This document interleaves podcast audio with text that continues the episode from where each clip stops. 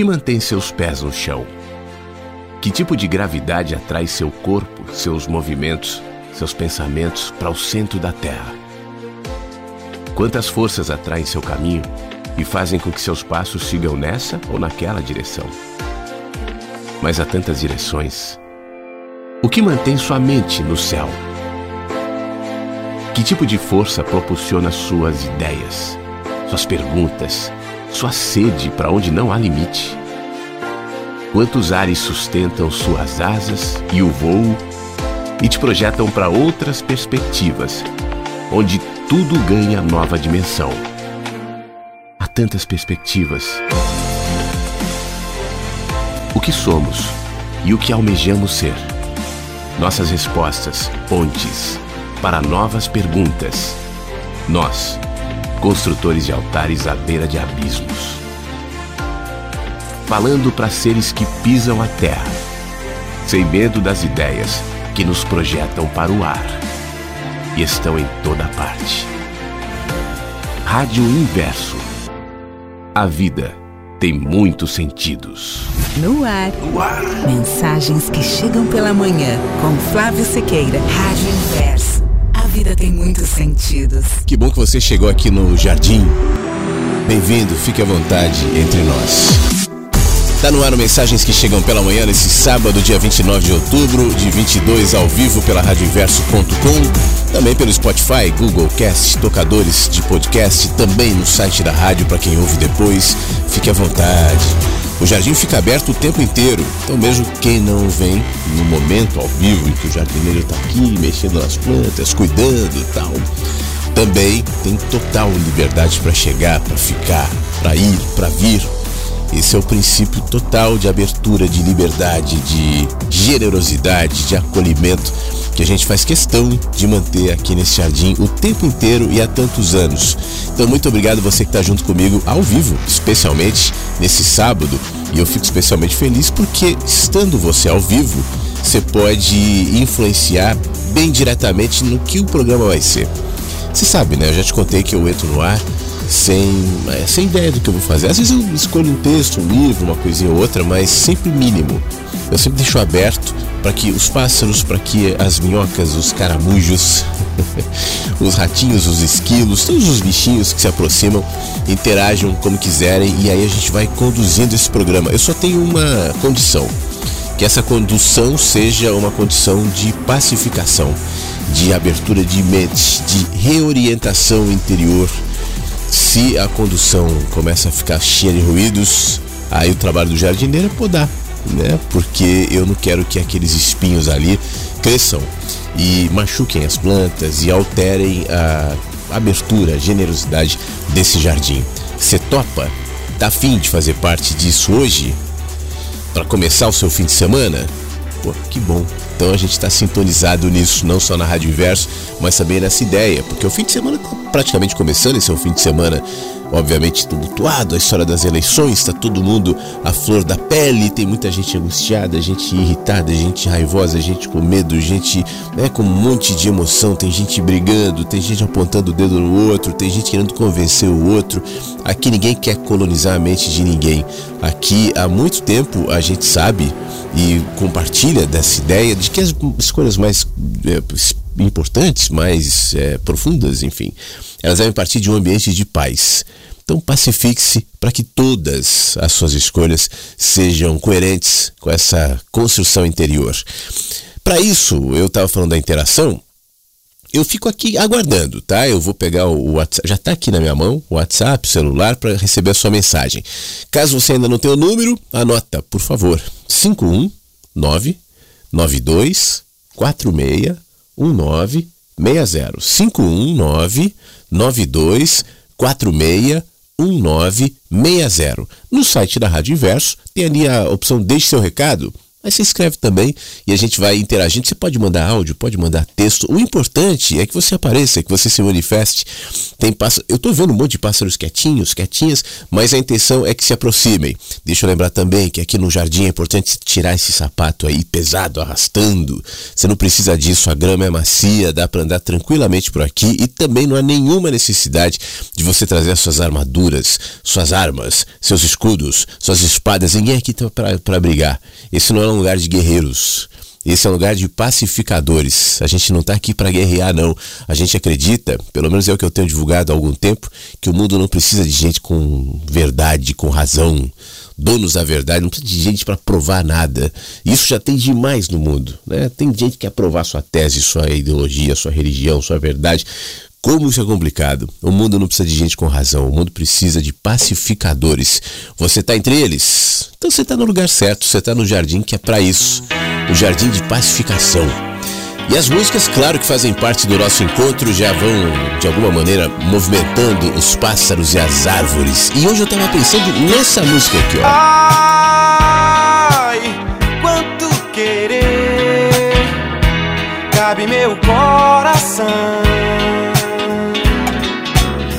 Ai, me faz sofrer, faz que me mata, e se não mata, fere. Be you.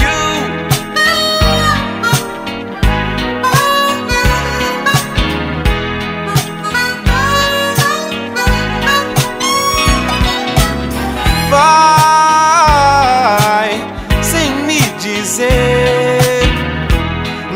casa da paixão. Sai quando bem quer, traz uma praga e me afaga a pele.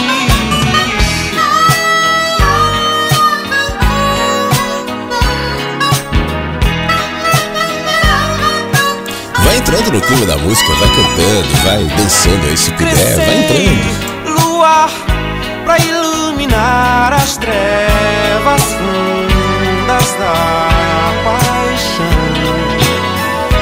Eu quis lutar contra o poder do amor, cair nos pés do vencedor para ser o serviçal de um samurai. Mas eu tô tão feliz. Dizem que o amor atrai.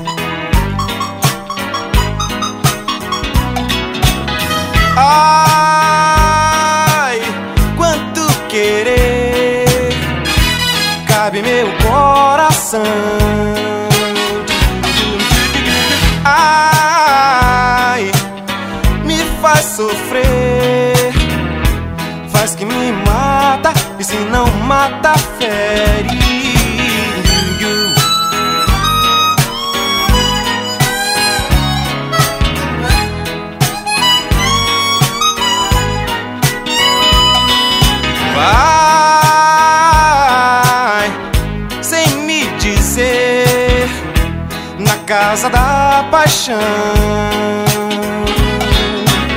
Sai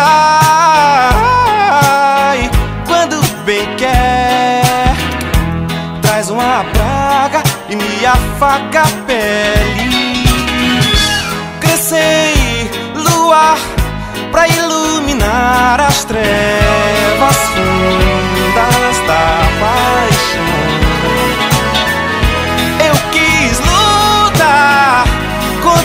poder do amor, cair nos pés do vencedor para ser um serviçal de um samurai. Mas eu tô tão feliz, dizem que o amor atrai. Coisa boa, né? O que, que vem na sua cabeça assim quando você ouve essa música? Entra nesse clima, tal, sax. A música lá é de que? Anos, anos 80, 90, por aí, né? O Javan Samurai. Vem o quê?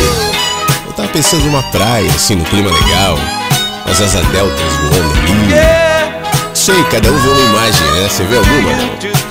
As músicas vão ajudando a formar essas imagens interiores, imagens na mente.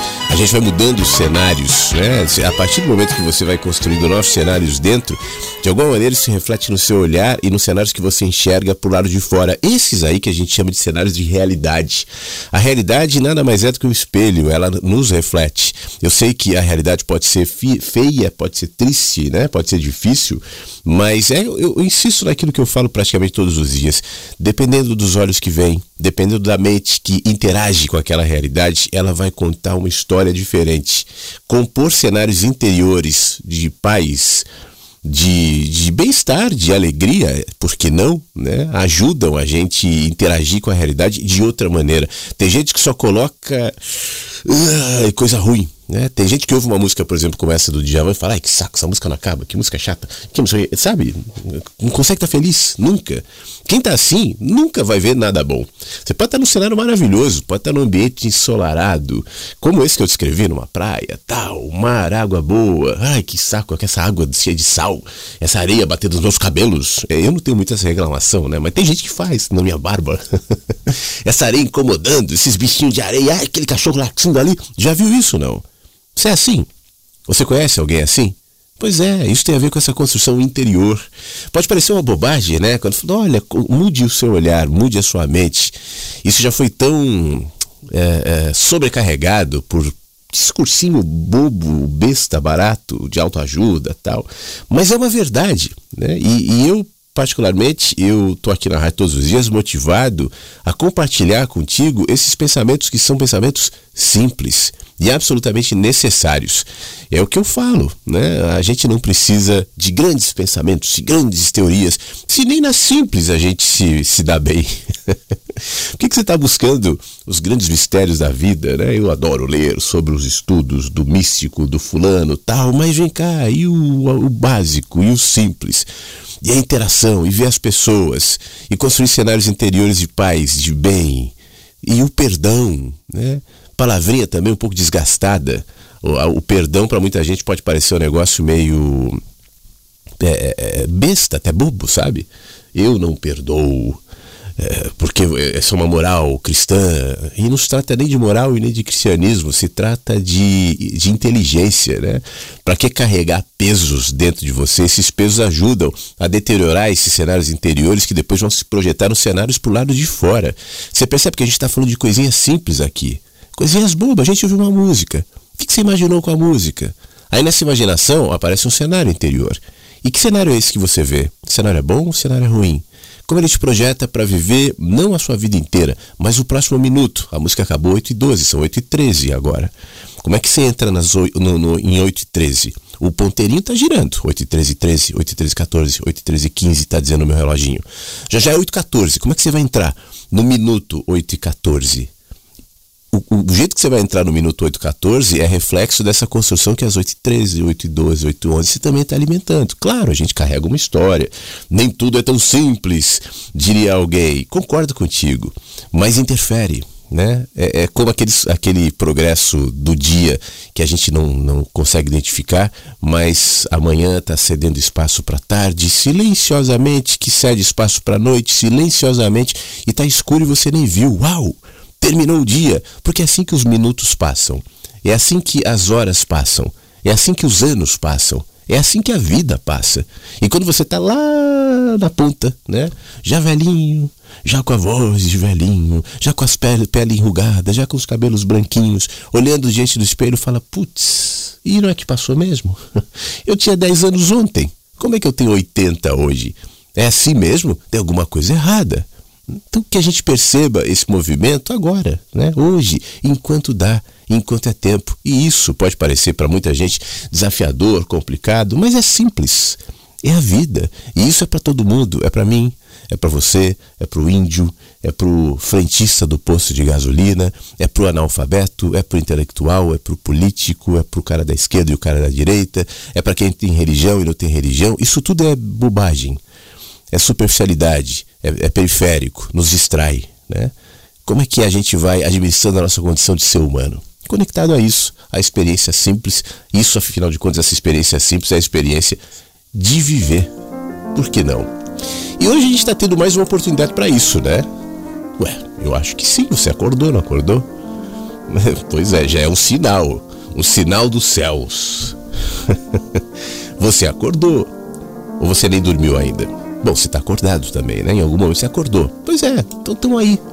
Estão vivendo esse sábado dia 29 de outubro. Ou quem está me ouvindo depois, já no programa, em uma das plataformas, também você está vivendo seu dia, seu momento, sua vida. Então, já que você está vivendo e a vida tem sido compulsória até aqui pra gente, então vamos fazer da vida algo mais leve, algo melhor, algo bom. Repito aquilo que eu dizia no começo do programa. Não fica tentando ter razão, não. Não precisa saber mais do que os outros. Não precisa, né? Viva leve. A gente na vida precisa se relacionar, precisa viver de maneira leve, flutuar, planar e não andar com aquela bola de ferro dos donos da verdade. Por falar em razão, por falar em saber a verdade, eu tô com um livro aberto aqui na minha mão, o Mensagens que Chegam pela Manhã, na página 130, onde tem uma pergunta que diz assim: a sua crença tem valor mesmo? Tem tanta gente com tantas crenças com tantas ideias, é possível que você tenha as suas crenças, né? E ela pode ou não ter valor. Por isso eu pergunto: a sua crença tem valor? Você que me ouve hoje. Você, seus pensamentos elevados, a sua busca por uma espiritualidade sadia, por conhecimento, movimentos que te desloquem da homogeneidade da massa e te garanta identidade que dissolvam dogmas tão arraigados, tão enraizados, tão presentes no olhar da maioria e lhe abra a mente, lhe abra os olhos, lhe abra o coração. Você. Agora, talvez sua busca seja em outra direção. Talvez você vá pelos caminhos hum, da intelectualidade, no desenvolver de uma percepção crítica em relação às nossas cegueiras, e, e, isso é muito possível, né? Conseguir identificar ali tantos buracos, tanta contradição. É só olhar um pouquinho que você vai ver a nossa celebração hedonista, vazia, nossa falta de questionamento, de direção, esta sociedade perdida. Aí olhamos para determinado recorte social, determinado comportamento, determinados caminhos, nos desviamos exatamente como fazemos com os caminhantes que estão lá, ignorantes, vazios, inferiorizados, sai fora. Eu não quero contato com essa gente. Eu não ouço esse tipo de música, eu não leio esse tipo de livro, eu não vejo novela. Eu não vejo Ana Maria Braga. Eu também não. Mas isso não precisa ser objeto de arrogância, né? e nem de superioridade, muito menos. Nós, em contrapartida, iluminados, sábios, portadores de verdades que a maioria não tem acesso, conhecedores de processos, que coitados, né? Os pobres mortais, aqueles que assistem novela, dança dos famosos, esses não têm. Façamos algo, pensamos piedosamente, caridade. Afinal, que será do mundo se a minha luz não brilhar? Isso é um negócio horrível. Aquele que pensa, eu conheço, você conhece gente assim? Eu conheço. Aquelas pessoas que pensam que a sua luz é tão especial, é tão poderosa, é tão valorizada, que se eu não brilhar, o que será do mundo? Então eu estou com este fardo, carregando a minha luz para que as pessoas vejam. Não é por mim que eu faço isso, não. Eu faço isso por Deus. Porque Deus precisa de mim. é chato, né? É triste. O que será do mundo sem minha luz? Concluímos sem nenhuma modéstia. Até que a vida muda. E aí os cenários se alteram. E você sabe que isso acontece até sermos de fato confrontados com as nossas verdades. E finalmente, diante de nós mesmos, das nossas verdades, sem máscaras, admitirmos que, sem amor, qualquer distância percorrida, qualquer iluminação, qualquer conhecimento, qualquer intelectualidade, espiritualidade, sabedoria, discernimento, o que você pode ter de qualidade, o que você pode ter de melhor mesmo, né? Mas olha, sem amor não vai adiantar muito. Vai trabalhar contra a gente e vai nos distanciar de casa, da nossa essência, da simplicidade que nos vincula ao próximo e desenvolve todos os dias a capacidade de amar. Termino o texto aqui do, do Mensagens que Chegam pela Manhã e eu quero só, para concluir, dizer que esse amor, né, não é uma, uma situação romântica que eu estou falando, mas é uma abertura de olhar. É algo que a gente está aprendendo a fazer ainda. Ninguém sabe exatamente o que é amar.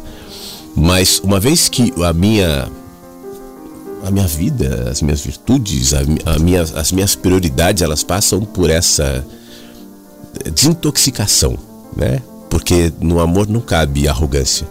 No amor não cabe é, nenhum tipo de superioridade. Muito pelo contrário. Né? Olha o outro como próximo, como amigo, como amiga, como irmão, como irmã. Ah, isso inclui a natureza, isso inclui todos os seres. Então, o que você tem de, abre aspas aqui, de virtude ou de superioridade, pelo menos aos olhos da maioria, só trabalhará em favor, se for em favor da humanidade e não de si próprio. Aquele que traz para si mesmo aquilo para de alguma maneira se sentir superior, vai ter que carregar o peso dessa virtude. Como eu dava o exemplo de pessoas que falam, eu falo em nome de Deus, porque eu carrego aqui o meu coração.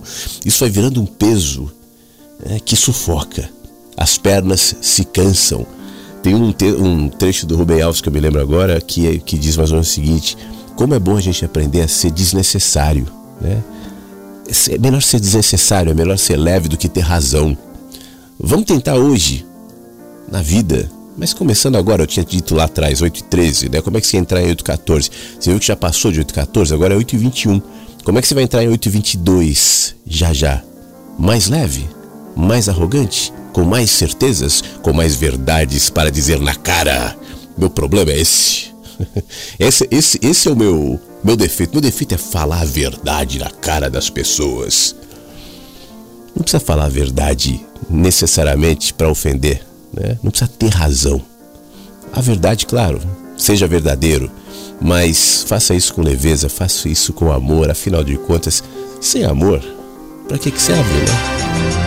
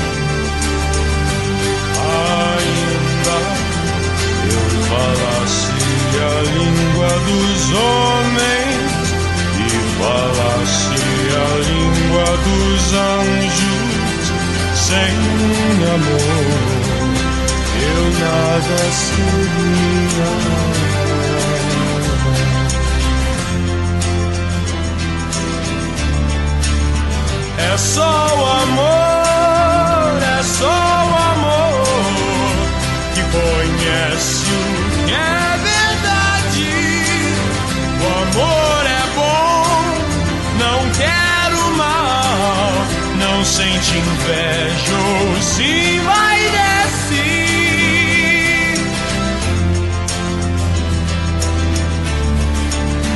O amor é um fogo que há de sem se ver. É ferida que dói e não se sente. É um contentamento descontente. É dor que desatina sem doer.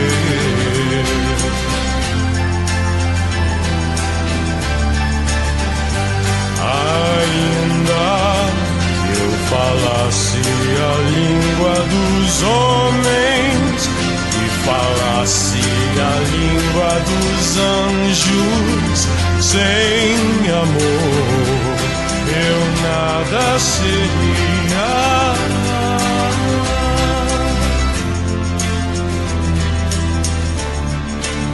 É o não querer mais que bem querer solitário andar por entre a gente. É o não contentar-se de contente. É cuidar que se ganhe em se perder. É o estar-se preso por vontade. É servir a quem vence o vencedor. É um ter com quem nos mata. É o mesmo amor. Estou acordado e todos dormem, todos dormem, todos dormem. Agora vejo em parte, mas então veremos face a face. É só o amor, é só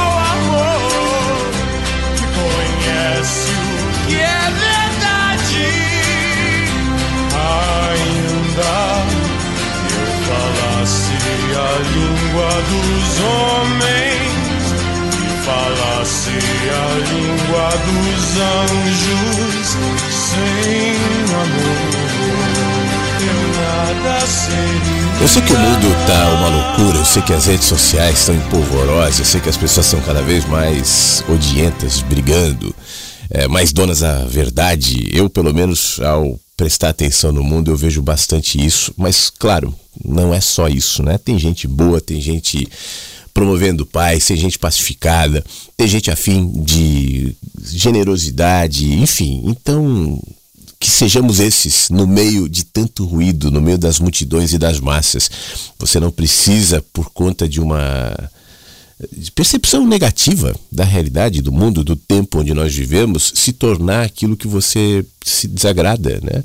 Não precisa ficar igual às pessoas, aquela história de Nietzsche, é, aquele que olha muito para um abismo, cuidado para não ficar igual ao abismo, né? Você que está combatendo monstros, e eu sei que tem tantos monstros é, se oferecendo para serem combatidos e para arregimentarem exércitos, e como a gente gosta desses monstros, desses heróis, dessas batalhas, e a gente torce, e a gente se coloca, cuidado ao combater demais esses monstros, porque a, a possibilidade de você se transformar parecido com eles é muito grande, é muito grande. Tem algum monstro em mente aí, não? Eu imagino. Agora, percebe como, por exemplo, pessoas que defendem, sei lá, esse moço aí hipotético que você pensou, nem não consigo imaginar exatamente qual é esse moço, mas você não percebe como defensores desse moço se tornam parecidos com o próprio monstro? Porque sempre foi assim, por isso que Nietzsche já dizia: cuidado, aquilo que de alguma maneira atrai a sua atenção, a sua dedicação, a sua energia, vai te modificando e você vai ficando parecido com aquilo. Você sabia disso, não? É verdade. Você vai ficando parecido com aquilo que você cuida. Por isso eu te convido a cuidar desse jardim aqui, para que você seja parecido com um jardim, para que você seja parecido com uma árvore, para que os rios, a água, as músicas, os pássaros e aquilo que acontece nessa realidade que antes de tudo existe dentro da gente, é por isso que o jardim pro lado de fora, na rádio inverso, pode ser habitado, visitado, visto, reconhecido por mim e por você. Porque antes disso, ele existe aqui dentro. Cuide dessa conexão, cuide dessa semelhança. E muita atenção para aquilo que você dedica a energia, para aquilo que você dedica os seus pensamentos, porque no fim das contas, sem perceber, você vai ficar muito parecido com aquilo que você tanto admira. Bom dia, Flávio. Bom dia, Inversos. Feliz sábado para todos. Aqui pela minha cidade hoje amanheceu calor, com sol, muito passarinho voando e vamos que vamos, hein? Forte abraço a todos e fiquem bem. É o Anderson aqui de São Carlos. Coisa boa, Anderson. Tá bom São Carlos então? Solzinho, dia agradável. Porto Alegre tá parecido, viu? Também tá, bom, pelo menos eu, eu, eu, não, deixa eu ver aqui. Eu tenho uma janela aqui que se eu abrir aqui eu consigo ver. Não, tá legal, tá sol, tá quente. Diz que vai mudar o tempo aqui no Rio Grande do Sul, mas hoje não. Pelo menos não por enquanto. Mas se mudar o tempo também tem seu seu lado legal, né? Eu, eu, particularmente amo temporais, tempestades. A única coisa que me incomoda nessas condições de temporal, tempestade, é que a cidade geralmente não tem estrutura para aguentar isso, né? As capitais, inclusive aqui em Porto Alegre, chove muito. Aí vira aquela loucura de trânsito, faróis desligados, ruas alagadas, cai internet, cai luz, é uma dureza esse negócio.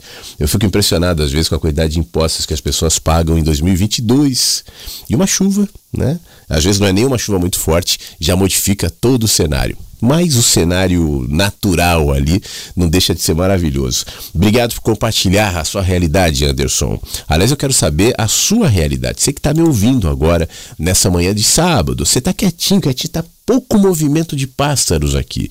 Eu estou ouvindo umas asinhas ali, no fundo eu já vi alguns passando aqui em cima tal, mas tem pouco pássaro se manifestando. A Ivanel, por exemplo, ela é do Rio, é um pássaro que voa sempre nas águas cariocas e sempre aparece aqui para falar bom dia, tudo bem, Ivanel? Bom dia para você, muito obrigado por sua mensagem. A Elaine também é uma pássara que sempre aparece aqui no Mensagens Chegam pela Manhã, diz que ouviu a rádio na reprise ontem e eu comecei o programa perguntando onde é que você estava às três da madrugada, né? Você ouviu o programa ontem, não?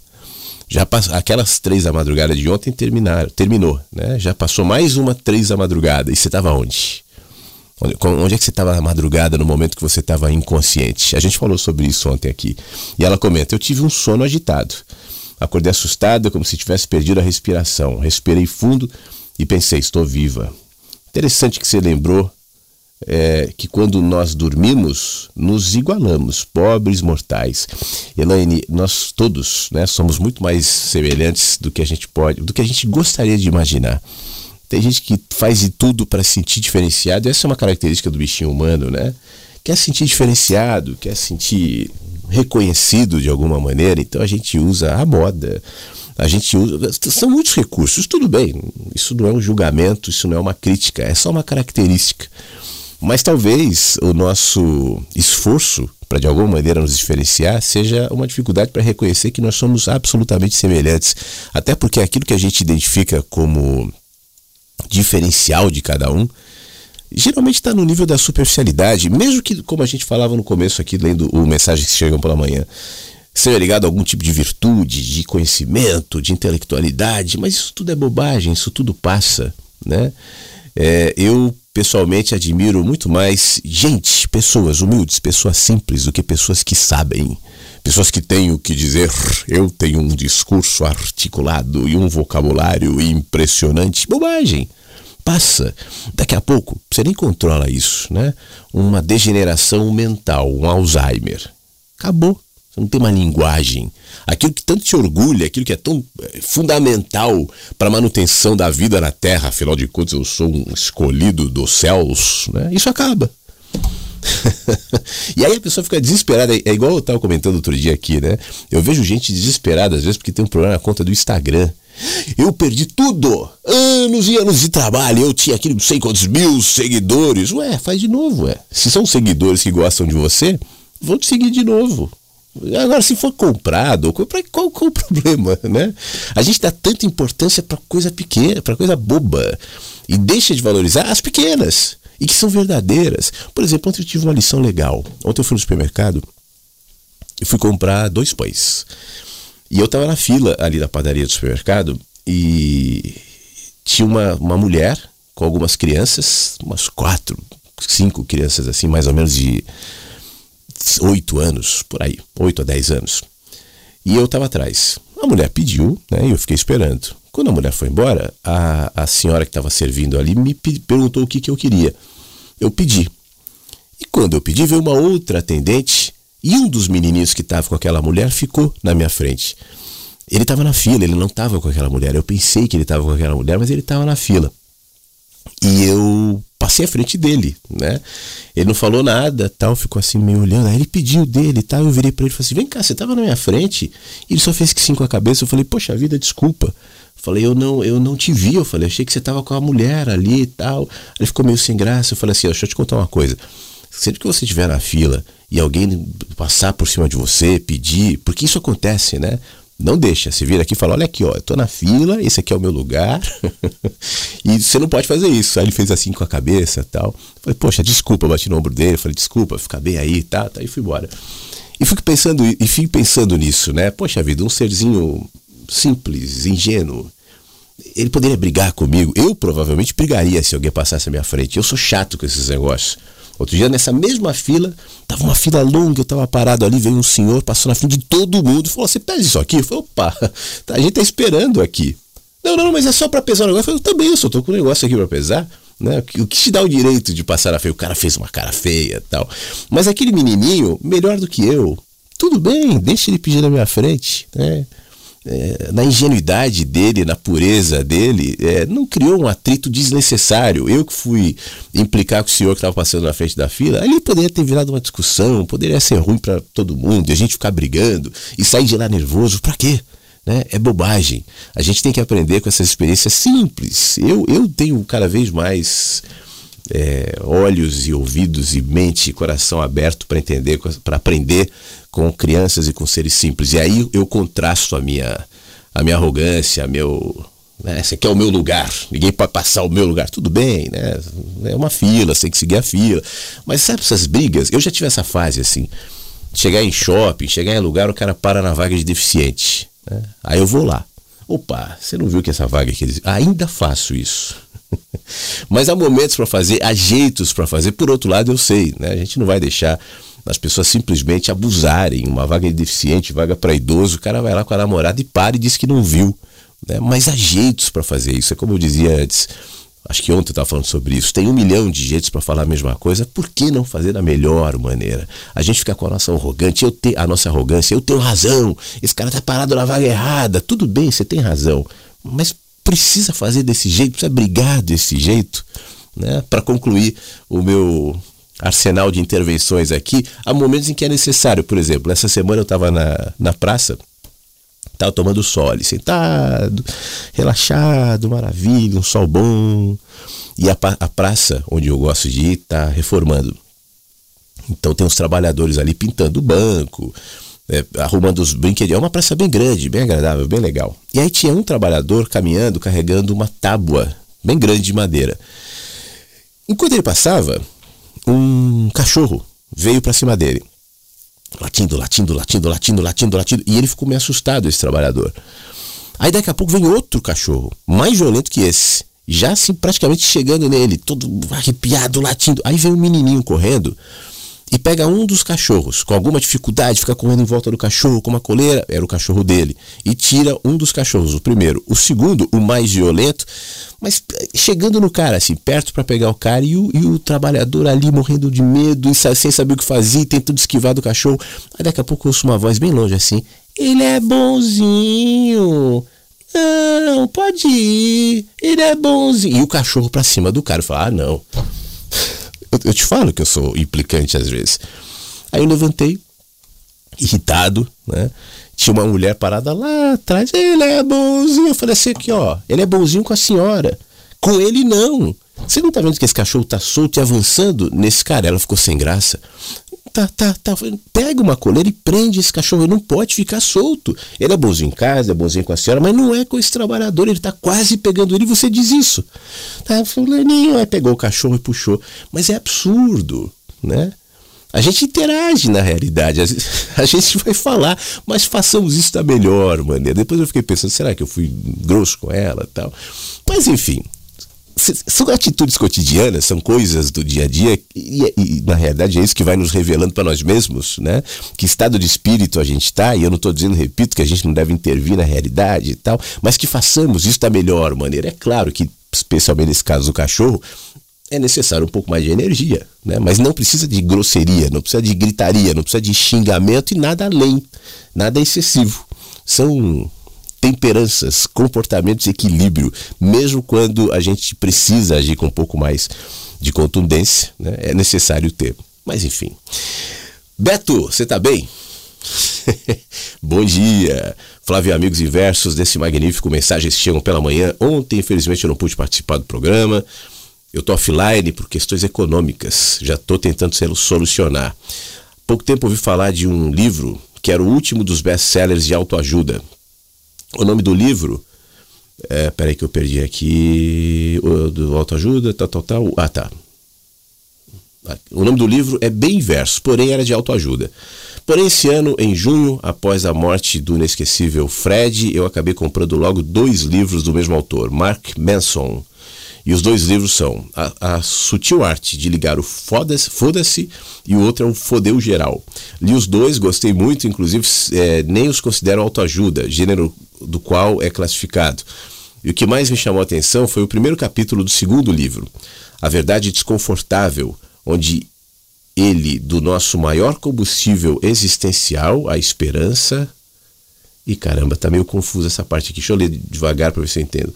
A verdade desconfortável, onde ele, do nosso maior combustível existencial, a esperança 3.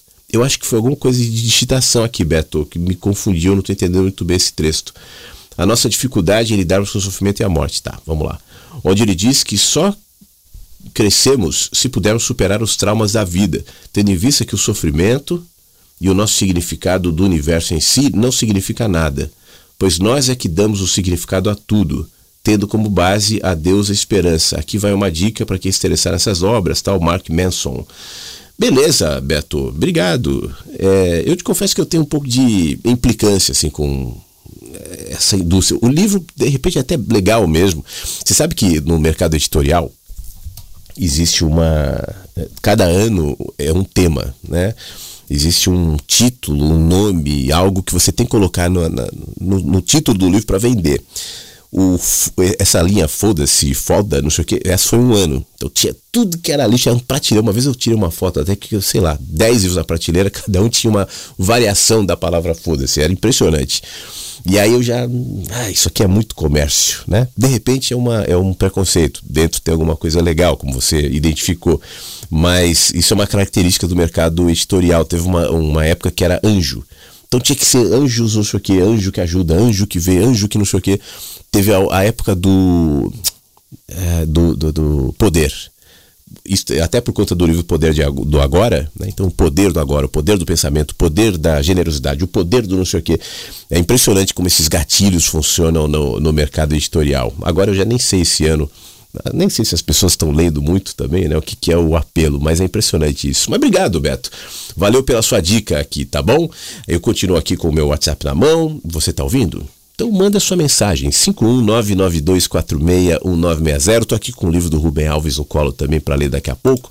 Mas vou tocar uma música que estreou ontem na programação, que já está no playlist da rádio. Muita gente ouviu, gostou. A Maíra Andrade.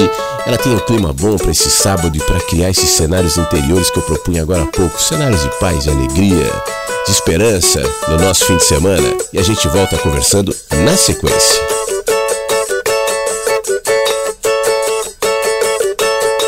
Cantar uma democracia, mas estava surpreendido. Maturo já sei na claro, no soro no bira sabido.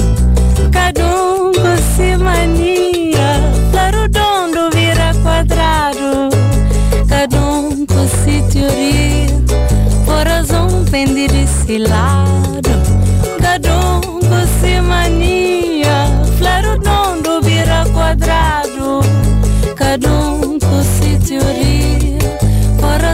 vendi de lado.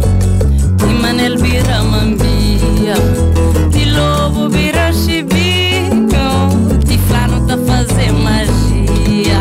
Tá por drogo, tá vira vinho Mentira pão de cada dia.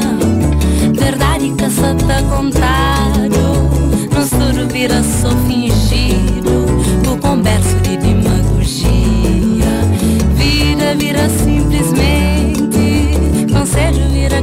You.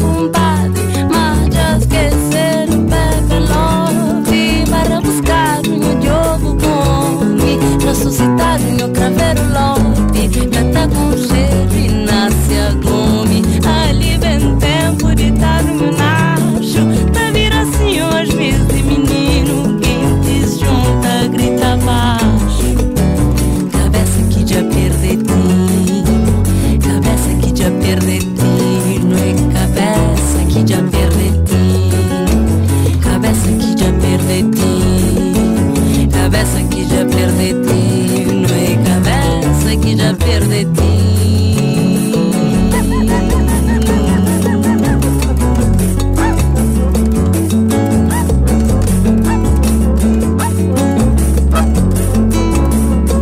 Aqui no nosso jardim tem beija-flor.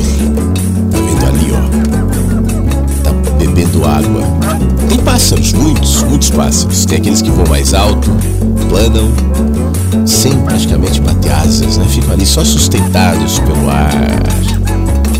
Imagina a visão que aquele pássaro lá em cima tá tendo, hein? Lindo, né? Tem peixes também. Você reparou? Tem um rio passando ali do lado.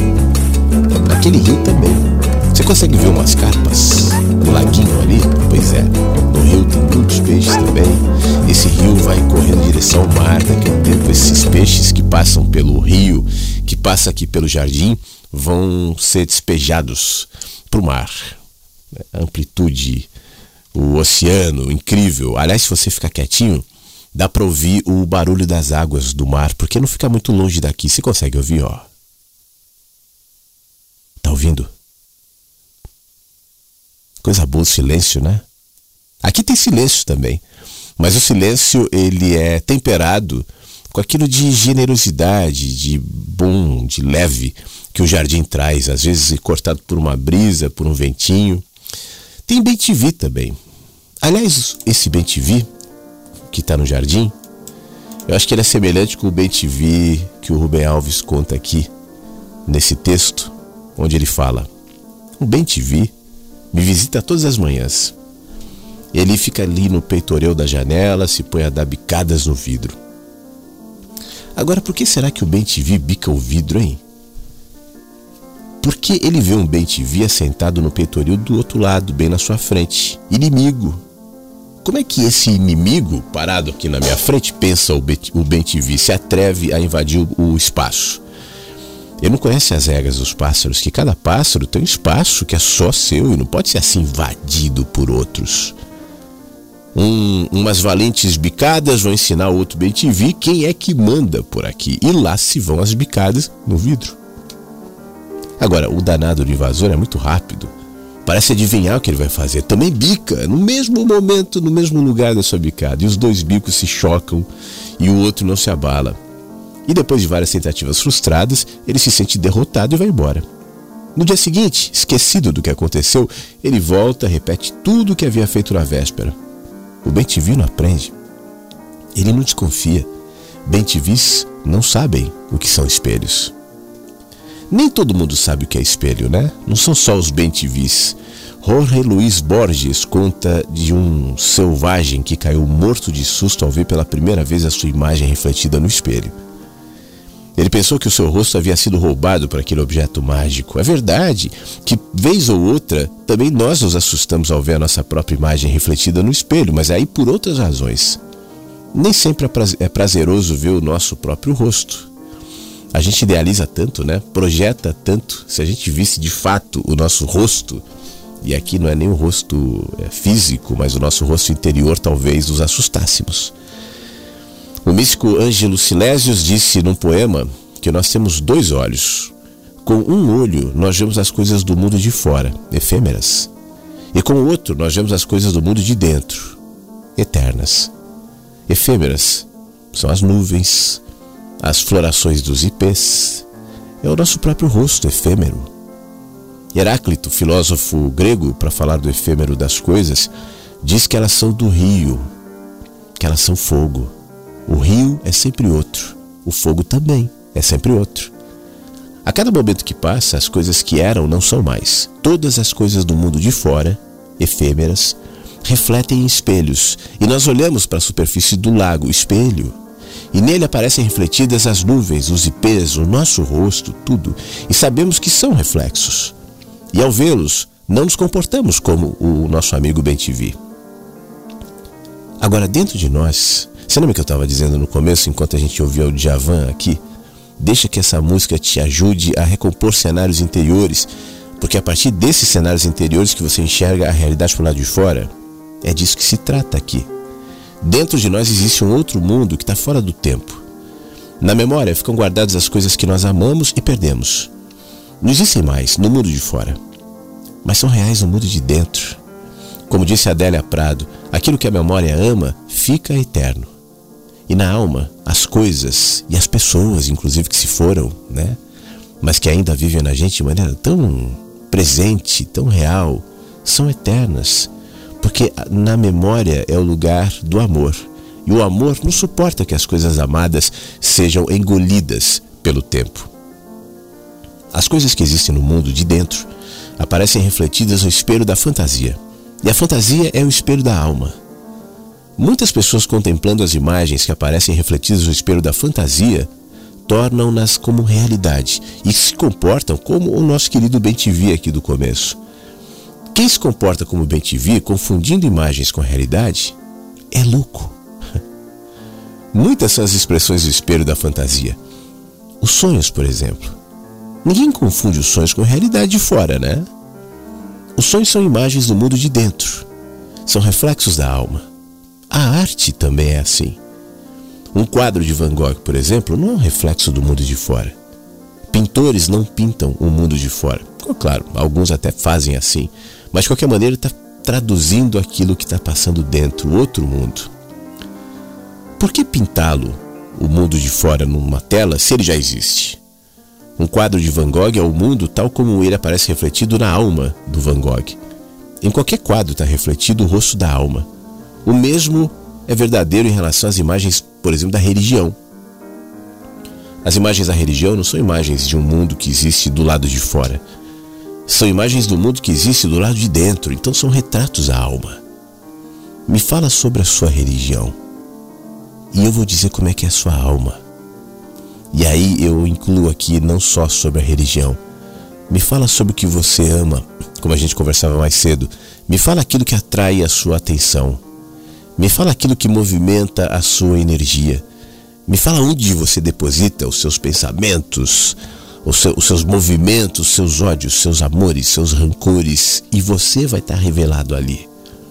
Retratos da alma.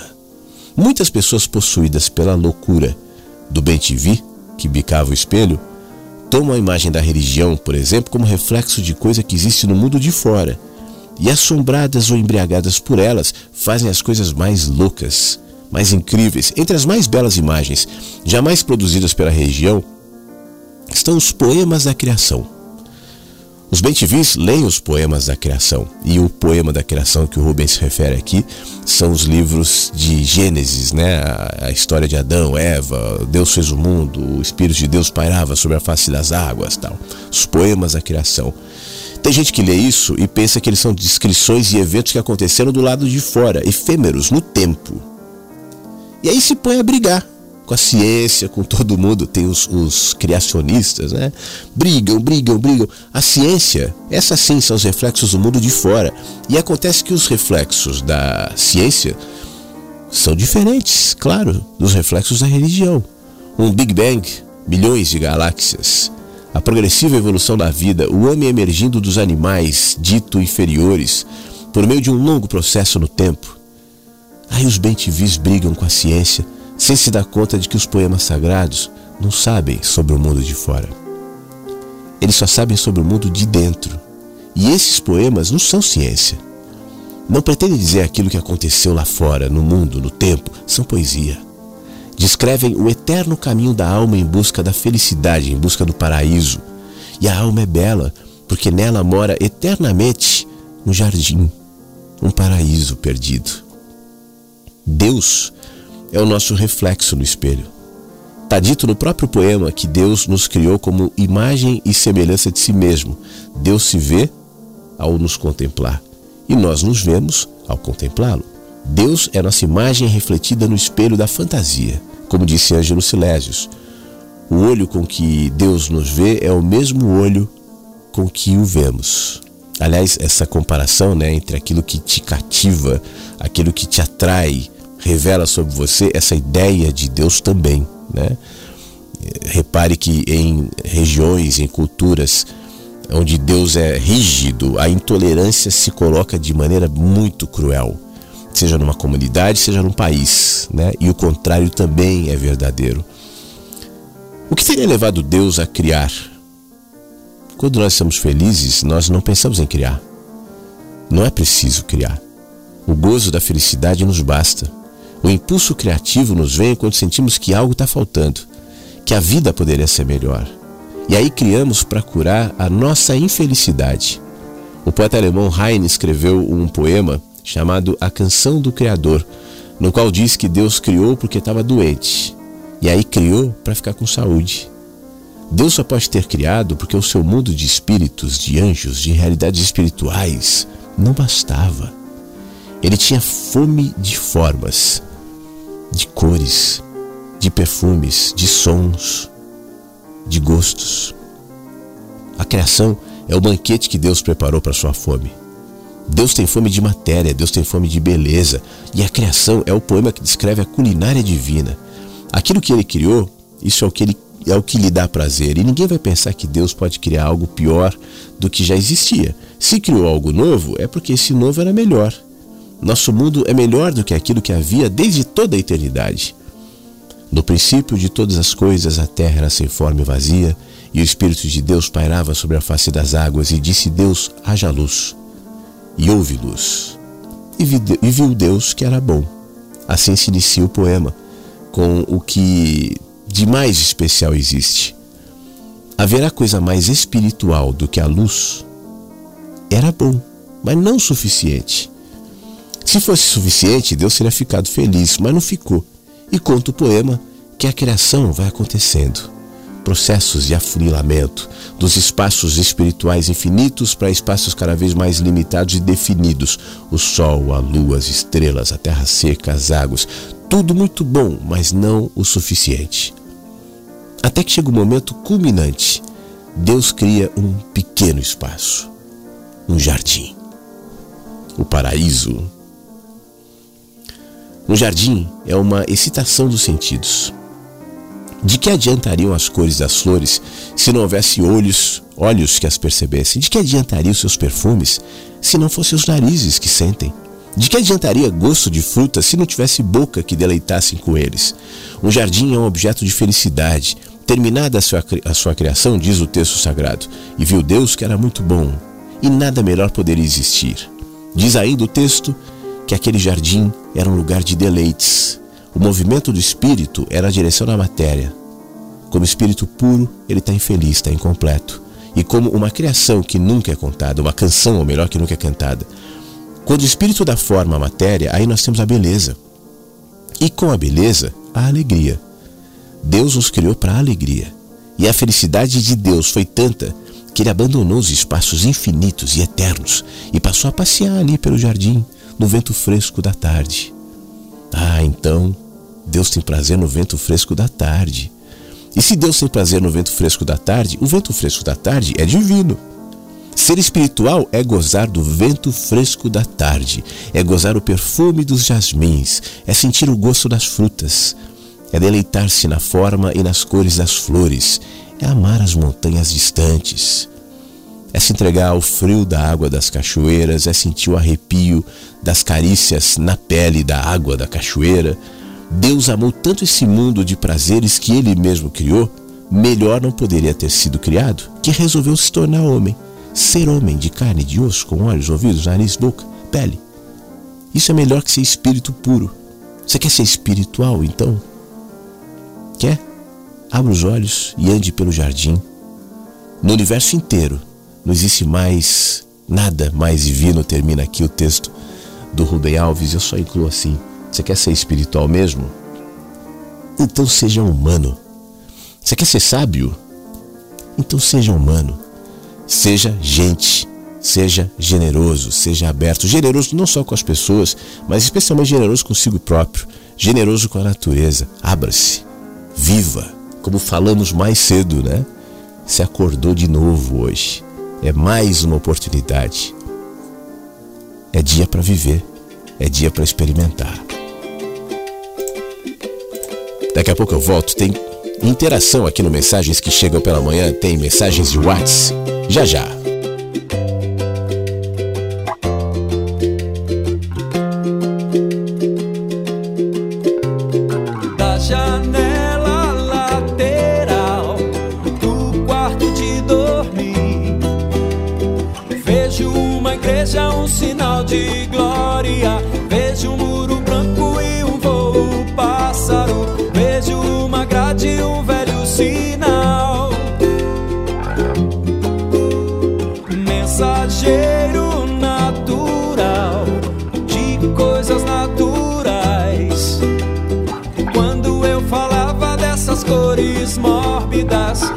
Eu falava desses homens sórdidos quando eu falava desse temporal. Você não escutou, você não quer acreditar.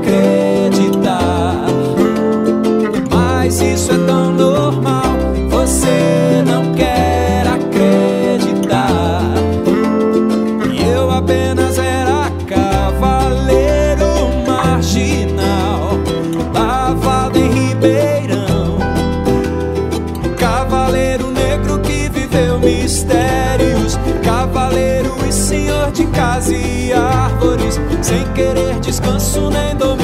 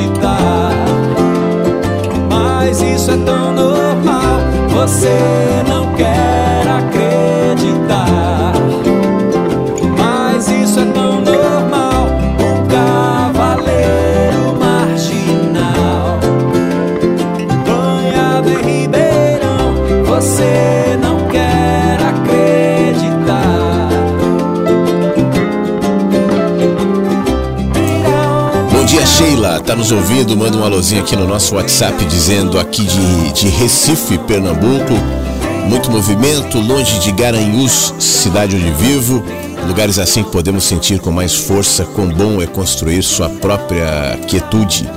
Afinal, ela vai com a gente onde quer que precisamos estar. Como diz Drummond, é preciso que a gente, que é preciso que a lente mágica enriqueça a visão humana e do real de cada coisa um mais seco real extraía, para que penetramos fundo no puro enigma das figuras vidas. Obrigado.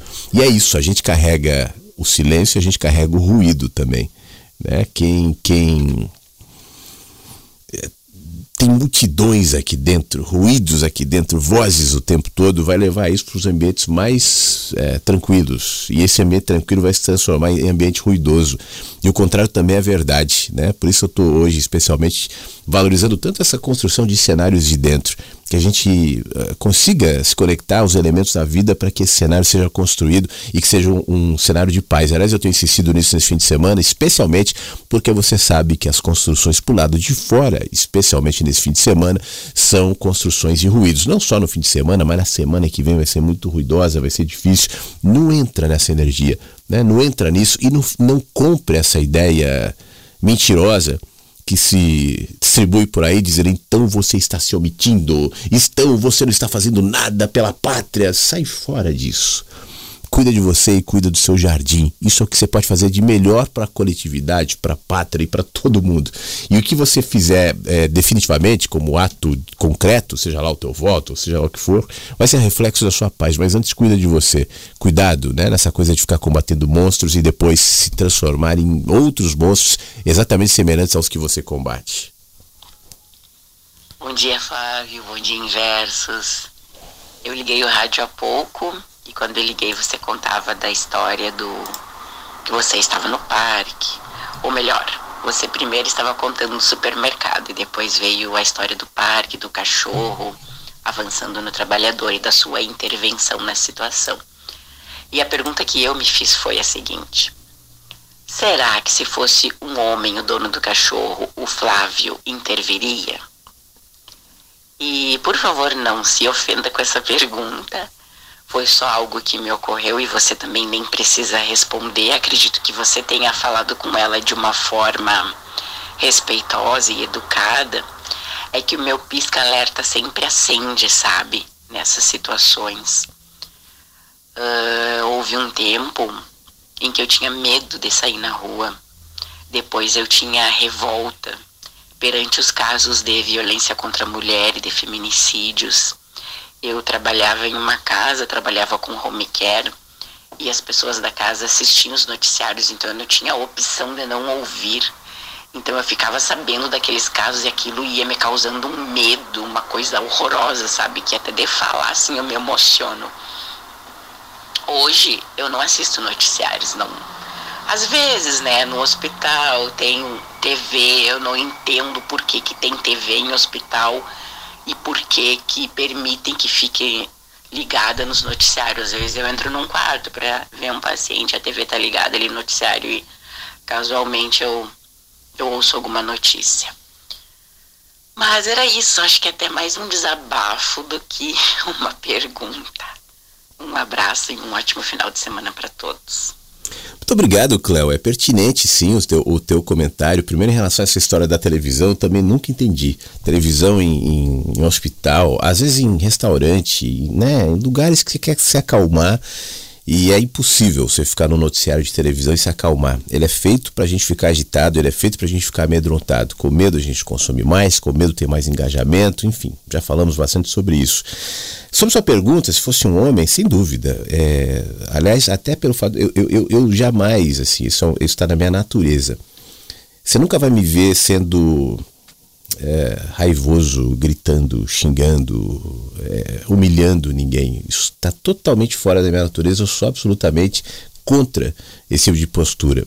Mas como eu dizia antes, em alguns momentos a gente deve intervir. Aquele cachorro ia pegar aquele cara, né? Se fosse um homem, se fosse uma mulher, não importa. O fato é que tinha alguém, no caso era uma mulher, que era dona do cachorro, que não se importou.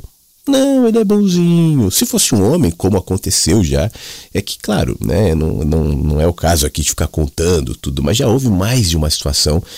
É, e isso é, é, é, um negócio que mexe comigo. Eu sei que tal, não sei até que ponto isso é recomendável ou, ou não, de ver. É, tava de carro, eu me lembro uma vez eu tava eu e meu irmão de carro e tinha um cara dando soco numa mulher no meio da rua. E aí, assim, me tira do sério mesmo. Assim, a gente parou o carro no meio da rua e fomos nós dois ali. Né, e o cara saiu correndo. É, é impressionante. Uma vez eu estava num, num, hotel. É, onde era isso? Eu acho até que era no interior de São Paulo. Eu começo a ouvir uns gritos. Uh, eu estava deitado assim, levanto fui olhar no, na, na, na, no, no, olho mágico ali, e no quarto da frente eu vejo só um cara socando uma mulher, o quarto escuro. Eu imediatamente saí é, para tirar o cara, né? E a mulher ali, aquela situação horrível, e eu fiquei entre os dois e o corredor, e ninguém vinha. Depois de um tempo veio o cara do, do, do hotel, e o cara deu a entender que aquele casal era habituê dessa história. Eu percebi melhor quando a mulher falava assim: Eu te amo, seu canalha. E eu falei: caramba. Mas é claro, né? Então, eu, eu, eu acho que a sua pergunta é pertinente porque tem muito machão, né? O cara vai se colocar ali para a mulher porque de alguma maneira vai percebê-la com alguma inferioridade. E tem mais também. Eu não sou mulher, né? Então, eu não sei o que é ser mulher. Eu não sei esse sentimento que você descreve, até com um tom de emoção, eu acho que ele é totalmente pertinente, eu acho que ele é totalmente justificado, infelizmente, por conta de uma sociedade que muitas vezes se coloca, e, e para nós homens é fácil olhar e falar assim: não, eu não sou machista, né? como a gente às vezes fala, eu não sou preconceituoso, mas aí você vai identificar que em você há sim preconceitos, há machismos, há situações que a gente deve melhorar. Identificar esse tipo de, de comportamento não é uma pura crítica porque a sociedade é opressora. Não é isso. Mas uma vez que eu enxergue que eu também, né, em alguma medida, tenho componentes assim, então eu vou tentar melhorar para que eu não é, siga fazendo isso adiante sem perceber. Então, nesse caso, foi uma mulher eu não fui ofensivo, não fui grosseiro com ela, mas eu, eu precisava fazer aquilo, senão o cachorro ia pegar o trabalhador e ela não estava se importando. Mas se fosse um homem, talvez eu iria com um pouquinho mais de contundência ali. Não, obviamente não com violência, não para brigar. Mas, mas eu entendi sua pergunta, eu acho que ela é pertinente. Tá bom, ô Cléo, muito obrigado, bom trabalho aí, bom fim de semana para você. Cristiano, bom dia. Flávio, a vida não pode ser só nascer, crescer, trabalhar, reproduzir e morrer. A vida tem sentido, não tem sentido algum. Contudo, não é proibido dar-lhe algum.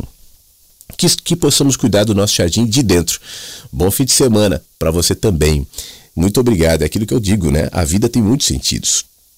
Se eu posso, de alguma maneira, interferir no sentido da minha vida, por que eu não faria isso de uma maneira boa? Né? Vamos dar sentido ao minuto agora, à vida hoje, a esse momento. Se esse momento fizer sentido, a chance do próximo também fazer é maior. E assim sucessivamente. Isso depende de cada um de nós. Bom dia, Flávio. Bom dia a todos os ouvintes da Rádio Inverso. Flávio, passando aqui só para desejar um bom dia, um bom sábado, um bom final de semana a todos os ouvintes da Rádio Inverso. Falando aqui da minha cidade, Formiga, Minas Gerais.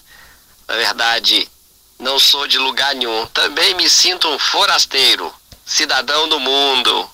Um abraço, bom dia para todos. Beleza, Tony, muito obrigado. Formiga em Minas Gerais. Às vezes eu via formiga aqui no, no nosso mapinha, né? E ficava pensando, onde é que será que é formiga? Né? Quem será que está nos ouvindo em formiga? Acho que até cheguei a falar isso no ar aqui. Aí de repente Formiga ganha identidade. Formiga é o Tony. O Tony é uma formiga. Todos nós é Tony. De repente acordou e percebeu-se formiga. Formiga com seus trabalhos de formiga, com seus deuses formiga, suas crenças de formiga, a grande venerada rainha formiga. Eis o Tony de Formiga. Obrigado, Tony. Ângela, bom dia. Ela manda uma mensagem para todos dizendo: queridos inversos, por é, vezes eu converso com o meu irmão Renato, que é uma pessoa incrível, por sinal, e entramos no tema reclamar do que nos desconforta. Ele acha melhor nos calar para não criarmos atritos. E eu penso e acredito que se não dissermos nada, acabamos dando aval para que os folgados e desrespeitosos continuem tirando proveito de quem tenta e age com o mínimo de bom senso. Eu sei que me vem como a chata muitas vezes, mas se eu me calar, eu vou para o fim da fila e corro o risco de não ser atendida a contento. É, pensei em ficar só ouvindo os cantos desse nosso jardim, mas a sua provocação me laçou e estou aqui. Que bom, muito obrigado. Ela comenta também: Rubem Alves é uma das melhores heranças da criação divina, um dos berços da sensibilidade. Coisa boa, Angela. É, você me lembrou agora de um comercial antigo que tinha em São Paulo da Eletropaulo. Eletropaulo era a companhia de, de luz, era muito legal. Depois procura na internet, que para mim esse é um dos comerciais mais legais.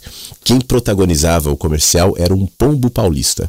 Então o pombo paulista, ele sobrevoava a cidade, ele tinha um sotaque italianão da moca. Eu sou um pombo paulista. E aí ele narrava uma situação. Fulano de tal pega o carro todo dia, estressado, e você vê o que aconteceu? Buzinou ali pro, pro motoqueiro que cortou a frente dele, e aí em determinado momento ele falava: Não é má pessoa, ele só tá cansado. Eu sei que pega mal ficar falando assim, mas tem coisas que se a gente quer pombo não fala, ninguém fala. Era, fechava sempre com esse. Se, se a gente quer pombo não fala, ninguém fala. E eu concordo contigo, tem situações essa, por exemplo, de pessoas que eu acho o cúmulo do cúmulo, assim. Você pega uma vaga de deficiente físico, vaga de idoso, aí o cara põe o carro entre as duas. Porque não quer que ninguém bata a porta no carro dele, porque o carro dele é melhor, porque ele é melhor e ele não é nem idoso, nem deficiente físico, e toma duas vagas ali, e nem os seguranças do shopping ou do supermercado falam né? E tem coisa que se a gente quer pombo não fala, ninguém fala. Então eu acho sim que para o bem da sociedade, em alguns momentos, a gente deve intervir. É o caso da história do cachorro.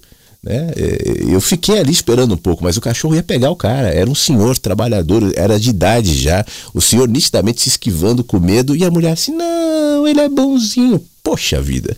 Agora, o fato da gente intervir não quer dizer que ele deve fazer isso com raiva. Aí é que tá. Né?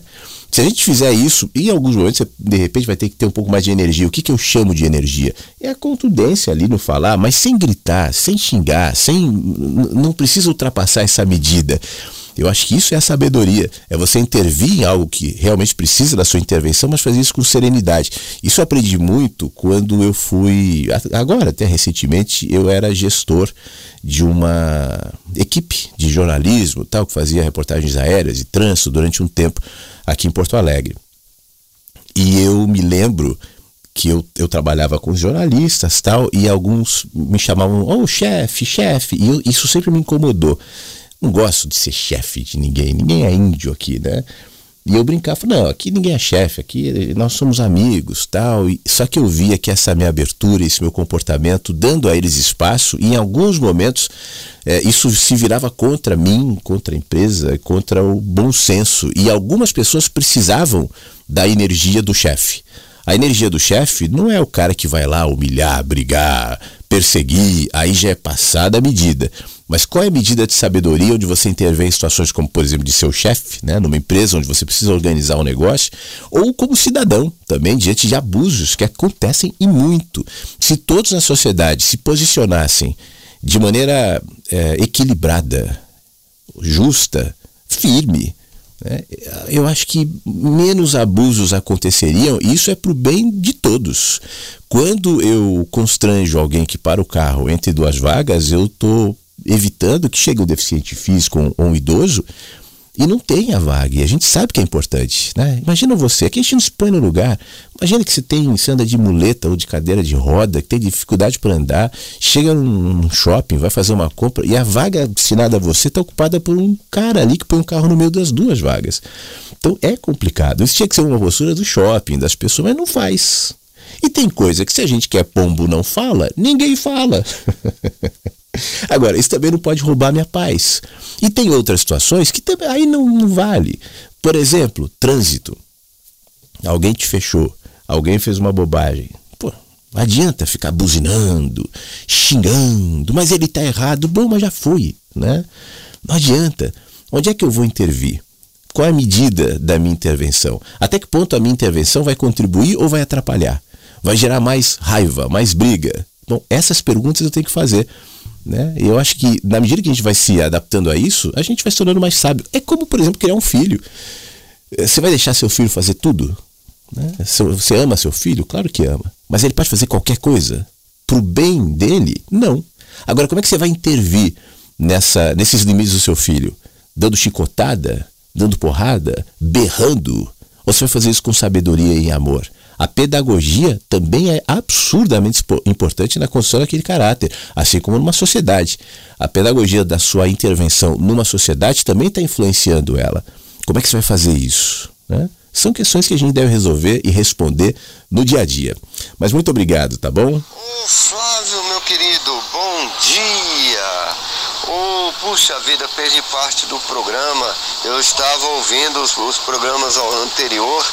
É, tô, estou aqui em Goiânia, trabalho, e estava ouvindo bem cedinho o, a programação anterior.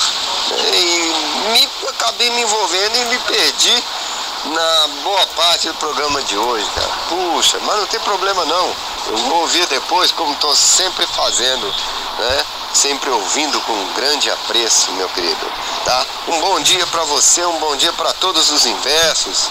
Esse lugar maravilhoso aqui, esse lindo jardim em que somente pessoas de consciências boas estão presentes, tá bom? Um grande abraço, meu amigo, tudo de bom, felicidade para você e para todo mundo. Sabe que eu tenho um carinho enorme por tudo que você fala, cara. Puxa vida, que coisa boa, né? Que coisa boa ter você e, e tantas outras pessoas que pensam assim e eu também penso assim como você. Agradecido mesmo, mesmo. Muito, muito, muito. Tá bom? Felicidade, meu querido. Obrigado. Tô ouvindo agora o restinho do programa, depois vou ouvir tudo de novo. Meu querido Armandinho, que coisa boa, faz tempo que eu não ouço a sua voz aqui, essas palavras me abraçaram e me fizeram bem. Muito obrigado pela sua presença, obrigado por vir, por dizer. E não, não, tem problema nenhum, o programa fica gravado, né? Então você pode ouvir depois, quando quiser. É claro que é mais legal quando a gente consegue fazer isso juntos, porque aí eu posso ouvir tua voz, você pode falar, eu sei que o Armandinho está ouvindo agora. Então a gente ganha bastante nesse componente da interação. Por isso que eu sempre estimulo os pássaros e pássaras que ouvem não ficarem quietinhos, né? Virem. Eu estou percebendo que hoje, até por ser sábado, eu acho que as pessoas mudaram um pouco os hábitos e os horários, e está chegando umas mensagens mensagem agora. Eu já estava quase encerrando o programa. Na música anterior eu já nem ia tocar, eu ia encerrar. Aí chegaram mensagens, falei, ah, vou tocar mais uma tal. E aí chegaram mais mensagens. Então eu vou segurar mais um pouquinho, vou tocar mais uma. Que de repente, se vierem mais mensagens, a gente estica um pouquinho, senão é, vai ser a hora de dar tchau, né? Vamos sentir como é que os pássaros e os bichinhos se movimentam aqui nesse momento aqui do jardim. Enquanto isso, a gente estava falando sobre esses posicionamentos tal. Eu me lembrei de uma música que entrou essa semana na programação do Estevão Quiroga, que fala que na, quando a gente conta a nossa própria história, a gente nunca é o vilão, né? A gente sempre está combatendo vilões. É fácil encontrar vilões, culpados, mas eu nunca sou o vilão. Quando eu propunha até na necessidade de mais energia, nas intervenções que a gente faz na vida em sociedade, com as pessoas próximas ou com os anônimos, inclusive na rua, é necessário o equilíbrio. Esse equilíbrio nasce dessa consciência, né? eu não estou combatendo vilões imaginários. Eu sei que eu também, potencialmente, a Cleo perguntou, se fosse um homem, você teria agido da mesma maneira? Essa autocrítica é importante que a gente faça também. Não se esquive delas, né? Para que então eu identifique que esses vilões, muitas vezes que eu combato pro lado de fora, são os vilões que moram pro lado de dentro e eu não quero olhar. Tem gente que sai por aí como justiceira da vida, justiceira do mundo. Deus é amor e Deus é justiça! E tá julgando todo mundo, né? Porque combate no outro aquilo que não quer tratar em si mesmo. Por isso, essa autocrítica, até para se posicionar com equilíbrio, com justiça, é fundamental. E a música é essa aqui que a gente ouve agora. A meretrício, acusadora condenada no parto ou no precipício. Desculpa quer ser desculpada. Passado é passe pro bandido. Virtude pro mocinho é arma. Ninguém é o vilão própria história. Ninguém é o vilão.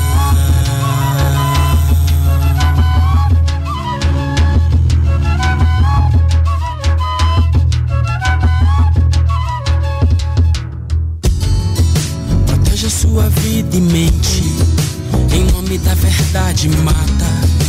A água de narciso é turva. Do espelho é faca. Um homem sem defeito é morto. Pois quem se vê perfeito é farsa. Ninguém é o vilão.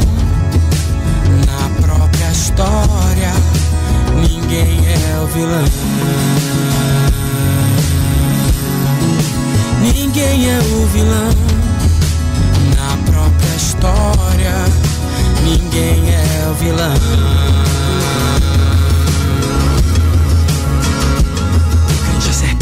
Serpente o homem. Para o macho a fêmea, para a fêmea talvez seja fome. Se chamar um nome é sempre outro nome. A culpa é da isca, a desculpa é da presa que come. Quem é o culpado para quem é a cruz? Segue a carapuço, carrasco seduz. Pupila apertada, todos estão nus, todos fazem jus. O eu produz mais culpa e a própria culpa, mas eu produzo. De quem fujo, eu que finjo, quem mata, eu que minto, que sinto, onde guardo um segredo de mim. Labirinto, juiz lá no banco dos géus, não deixa chaves nos céus. Mal sou eu, mausoléu. O esgoto é que faz o rato, o rato é quem faz o esgoto. Deus que criaste primeiro a serpente ou o ovo. Não fui eu, não. Fui eu, não fui eu, não. Fui eu.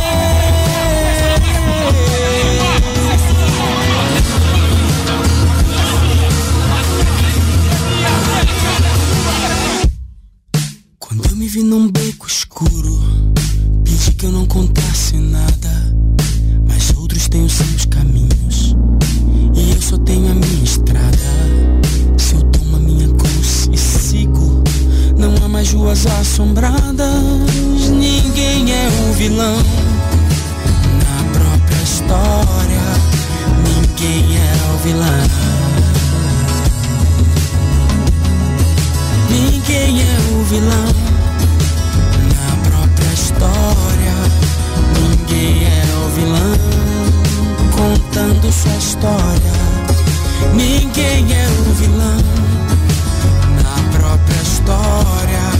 Ninguém é o vilão. Isso é muito denunciador, né?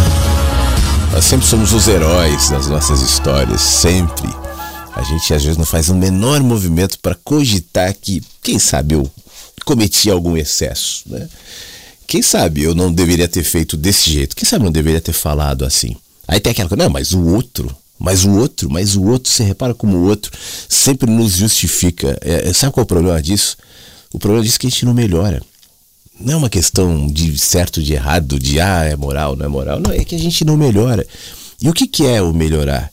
O primeiro movimento para que eu melhore é eu identificar que eu preciso melhorar. Já viu essas pessoas perfeitas? Não é cansativo demais, gente perfeita? Aliás, eu comecei o programa de hoje falando sobre isso, né? Nosso movimento aqui não é para ter razão.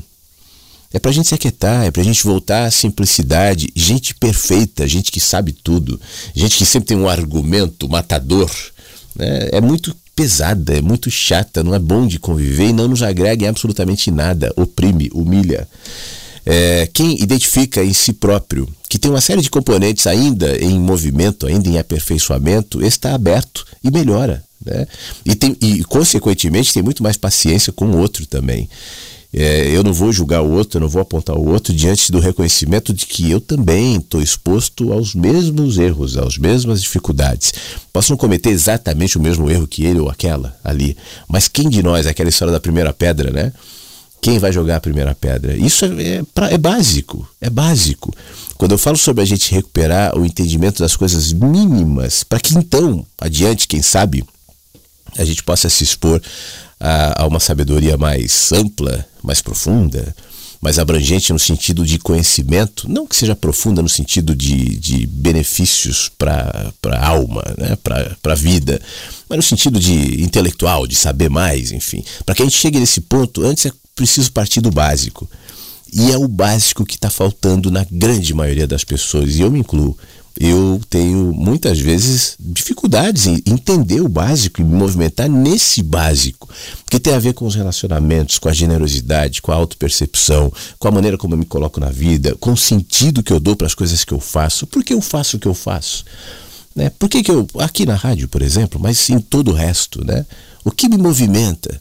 Que energia que me, me, me coloca nesse rumo aqui? Que força me move? Né? E por que essa força me move?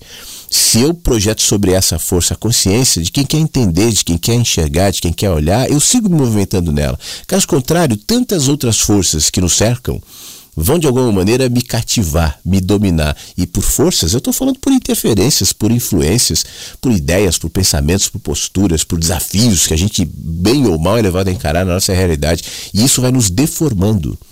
A gente não toma conta do que nós estamos virando. A gente está tomando conta e cobrando os outros o teu voto. Você tem que se posicionar, né? Por exemplo, é só para ficar no exemplo do fim de semana. Mas tem outras posturas aí que a gente está cobrando do mundo, de todos os governantes, dos colegas do trabalho, do chefe, do cônjuge, dos filhos, de todos. Né? Mas vem cá, eu?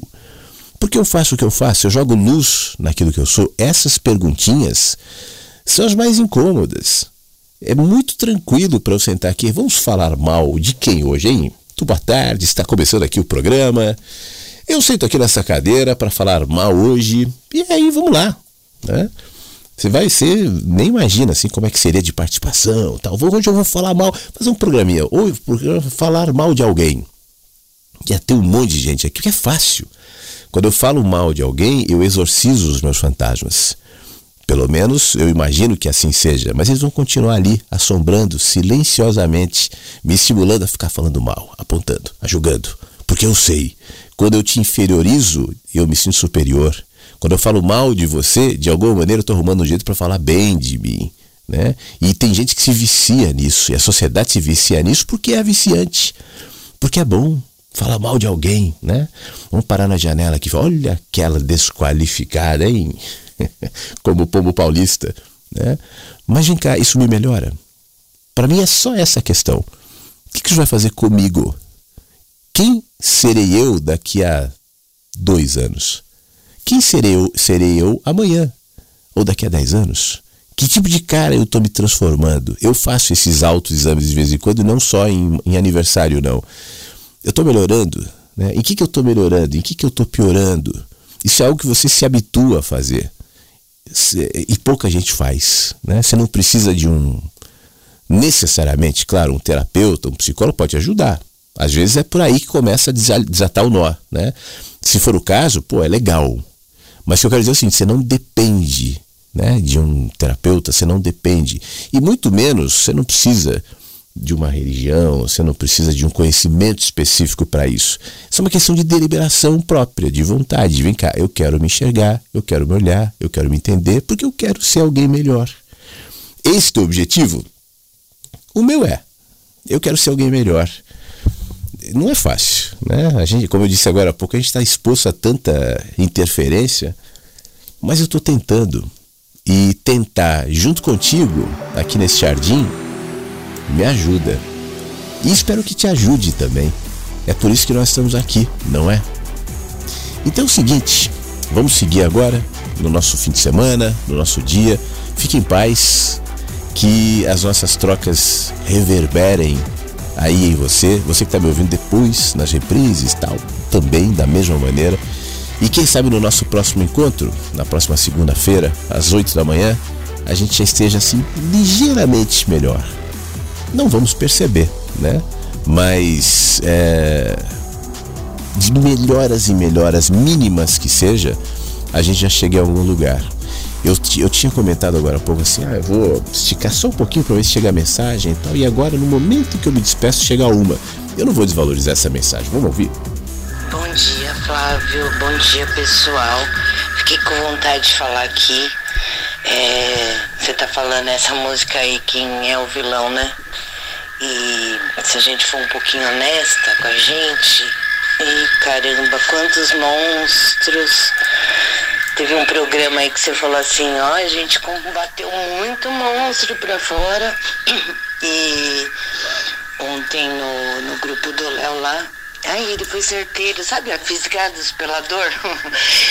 ele. Eu falei lá alguma coisa que eu também sou atendida pelo SUS, né? Eu agradeço o SUS. E aí ele, não sei o que, ele falou assim, do Maluf. Quando ele falou do Maluf, eu falei, caraca, meu. Eu lembrei do Maluf, eu lembrei brigando, combatendo, e era pra não me ver mesmo, sabe? Então, se você vê um pássaro assim, ó, voando com uma tala na perna ou uma na, na asa, sou eu. E assim, tem muitas pessoas, assim, eu acho que tem muitas, pode ser que tenha muitas pessoas que se reconhecem nisso, lutou muito, brigou muito com o monstro, e aí de repente, uh, se viu e ficou assustado e falou assim, caramba, eu também fiz essa guerra, eu também. É, é, também, sabe, eu, eu, também faço parte da mesma sociedade. Eu tava falando de mim todo, todo momento, toda hora, e não tava percebendo. Então é interessante, né? E doloroso também. Muitas vezes é muito doloroso. E é por isso que é fácil a gente falar dos outros. Talvez, né? Beijão aí pra vocês. Bom final de semana para todo mundo, pessoal. Hoje eu vou para São Paulo, faz tempo que eu não vou. Uh, e é bacana quando você vai, vou na liberdade. E é tão legal também voltar para nossa terrinha lá e ver aquela muvuca toda, assim. Beijão aí para todo mundo. Obrigada, viu, Flávio? Tchau, tchau.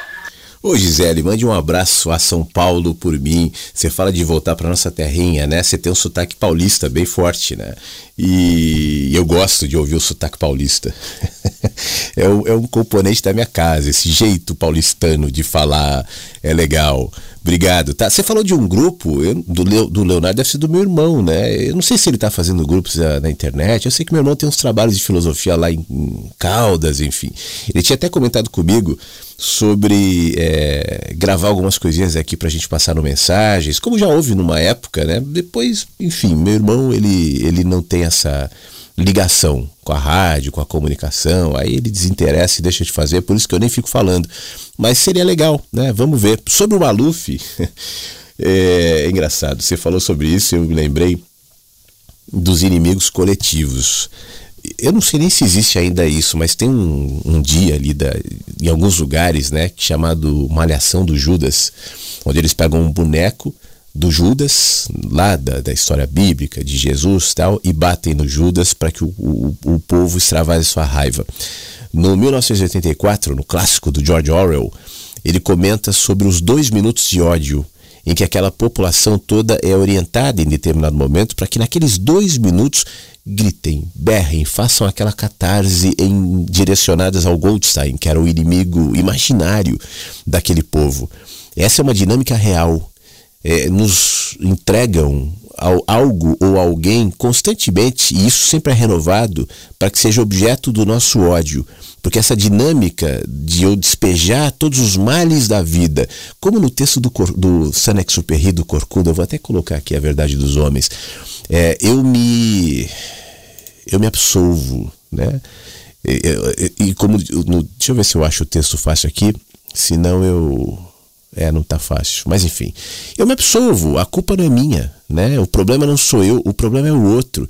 O Maluf, por exemplo, e isso aqui, esse meu comentário, ele não absolve o político da, das suas desgraças. O Maluf era um cara que todo mundo sabe que era corrupto e tinha todos os problemas do Maluf, mas ele incorporava essa imagem de alguém a ser odiado, né? E tem muita gente que vive em São Paulo, por exemplo, havia muitos partidos políticos, alguns que estão ainda aí, que existiram somente na base disso. Eu me lembro desde que eu sou criança, esse é o problema de ser velho, né? Você se lembra das coisas. E eu me lembro de alguns partidos e alguns políticos, inclusive com bastante evidência, que cresceram só nessa. Falando mal, falando mal, ódio, ódio, ódio, ódio, ódio, ódio, porque eu me absolvo. Eu, eu, naquilo que eu estou criticando, eu me torno superior. Quem ocupa esse lugar hoje é o Bolsonaro. Né?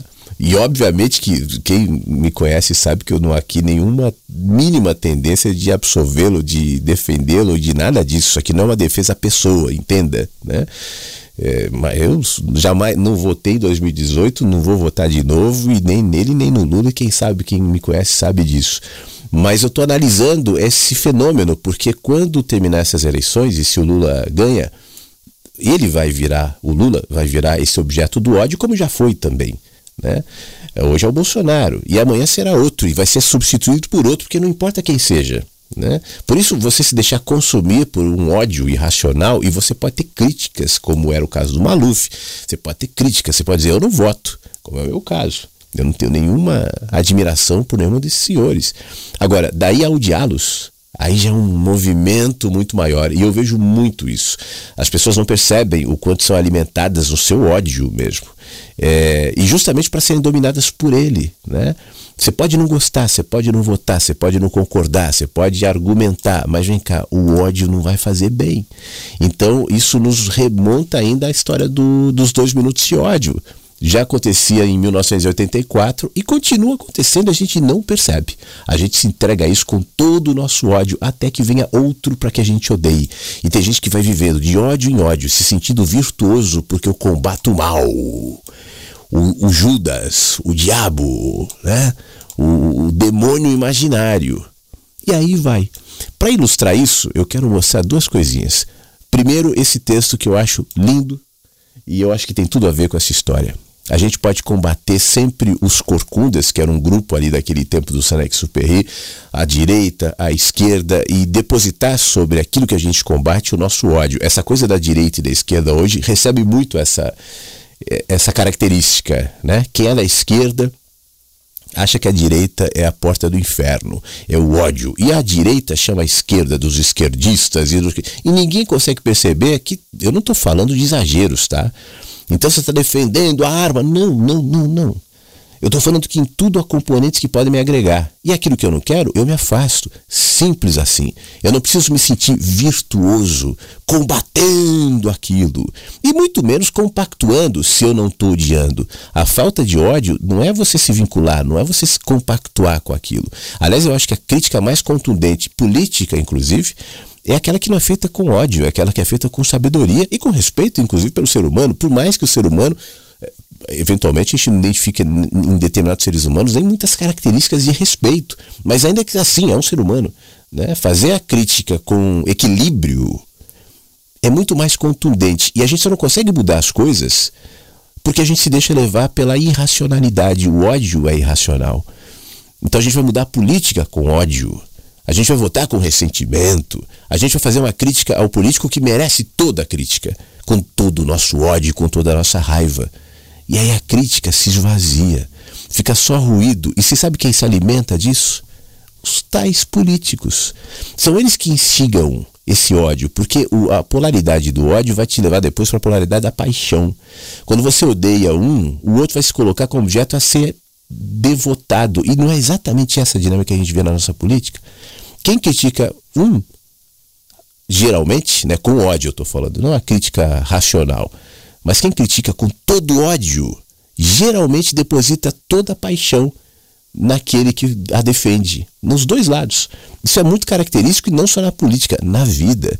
Quebrar esse ciclo é sair desse ambiente de ódios e paixões e enxergar com serenidade. Por isso que eu gosto dessa provocação aqui do Senex Perry.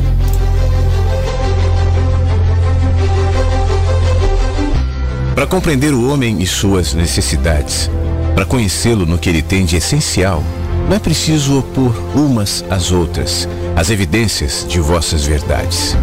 Sim, vós tendes razão. A lógica demonstra tudo. Tem razão mesmo aquele que lança todas as desgraças do mundo sobre os corcundas. Se declararmos guerra aos corcundas, logo aprenderemos a nos exaltar. Vingaremos os crimes dos corcundas e certamente os corcundas também cometem crimes. É preciso, para tentar distinguir o essencial, esquecer por um momento as divisões que, uma vez admitidas, arrastam todo um alcorão de verdades intocáveis e o fanatismo consequente. Pode-se classificar os homens em homens da direita e homens da esquerda, em corcundas e não corcundas, em fascistas e democratas, e essas distinções são inatacáveis.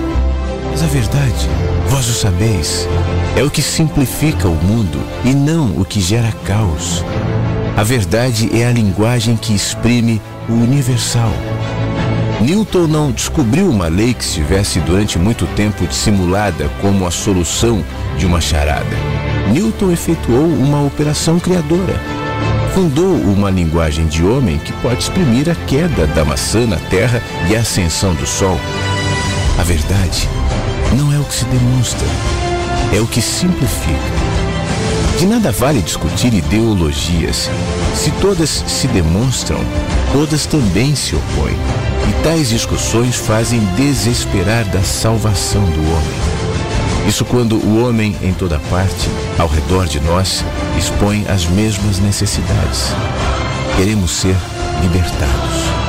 O que dá uma enxada no chão quer saber o sentido dessa enxada. E a enxada do forçado que humilha o forçado não é a mesma enxada do lavrador, que exalta o lavrador. A prisão não está onde se trabalha com a enxada. Não há o horror material. A prisão está onde o trabalho da enxada não tem sentido. Não liga quem o faz à comunidade dos homens. E nós queremos fugir da prisão. A gente vive com tanto medo e o medo é tão instigado na gente. Agora há pouco a Cléo participou dizendo que uh, trabalha em hospital e não entende, né? Por que, que os noticiários estão ligados dentro do quarto dos pacientes? Por que tem televisão em hospital, né? E já que tem televisão, por que, que estão ligadas sempre nesse tipo de programação? E aí você começa a ter um pouquinho da resposta. Nós somos mantidos permanentemente com medo permanente medo, permanentemente. Fica assistindo a televisão, uma novela, um noticiário, veja um programa eleitoral, um debate político, é medo, medo, medo, medo, vai dar errado, vai dar errado, vai dar errado. O medo te coloca numa posição de fragilidade e facilita a chegada de um de alguém que te salve ou de algo que te dê alguma segurança, a gente começa a buscar segurança. Por isso que o medo nos faz consumir mais. Quanto mais medo, mais irracional, porque o medo está ligado a um instinto de preservação nosso, nós temos medo, né? Ele faz parte desse, dessa condição humana. Mas estimulado, você vai se tornando cada vez mais irracional e você vai comprar mais, ou você vai comer mais, ou você vai buscar de alguma maneira, mesmo que de forma inconsciente, uma resposta a esse medo, uma alternativa que te ofereça um mínimo de segurança. Se for, por exemplo, no discurso político, eu morro de medo desse político aqui que vai acabar com o mundo. Então tem o outro ali que vai me salvar. Repara a dinâmica ali. Um vai me salvar do fascismo, outro vai salvar do comunismo, né? Tem a dinâmica, vai acabar com as igrejas, ninguém vai poder falar nas igrejas, aí vai todo mundo, aí o outro vai, não vai acabar com o salário dos pobres. E é sempre a dinâmica do medo. Por que, que não se apela para a consciência? Por que, que a gente não quer isso? Né? Não é só o político, não. Não estou jogando ali, não. Os políticos só se alimentam e retroalimentam um esquema que é nosso. Se um político, por exemplo, chega assim, olha, vamos conversar sobre propostas e, e, de fato levasse as propostas a sério, né? Eu vou fazer isso com esse dinheiro aqui, ali, ali, ali, ali. Isso não dá audiência, as pessoas não querem. As pessoas querem o alimento para o seu circo pão e circo, medo. Mas não é só o político, é o noticiário, é a TV. Eu falei mais cedo, né, das interferências que nós estamos expostos o tempo inteiro.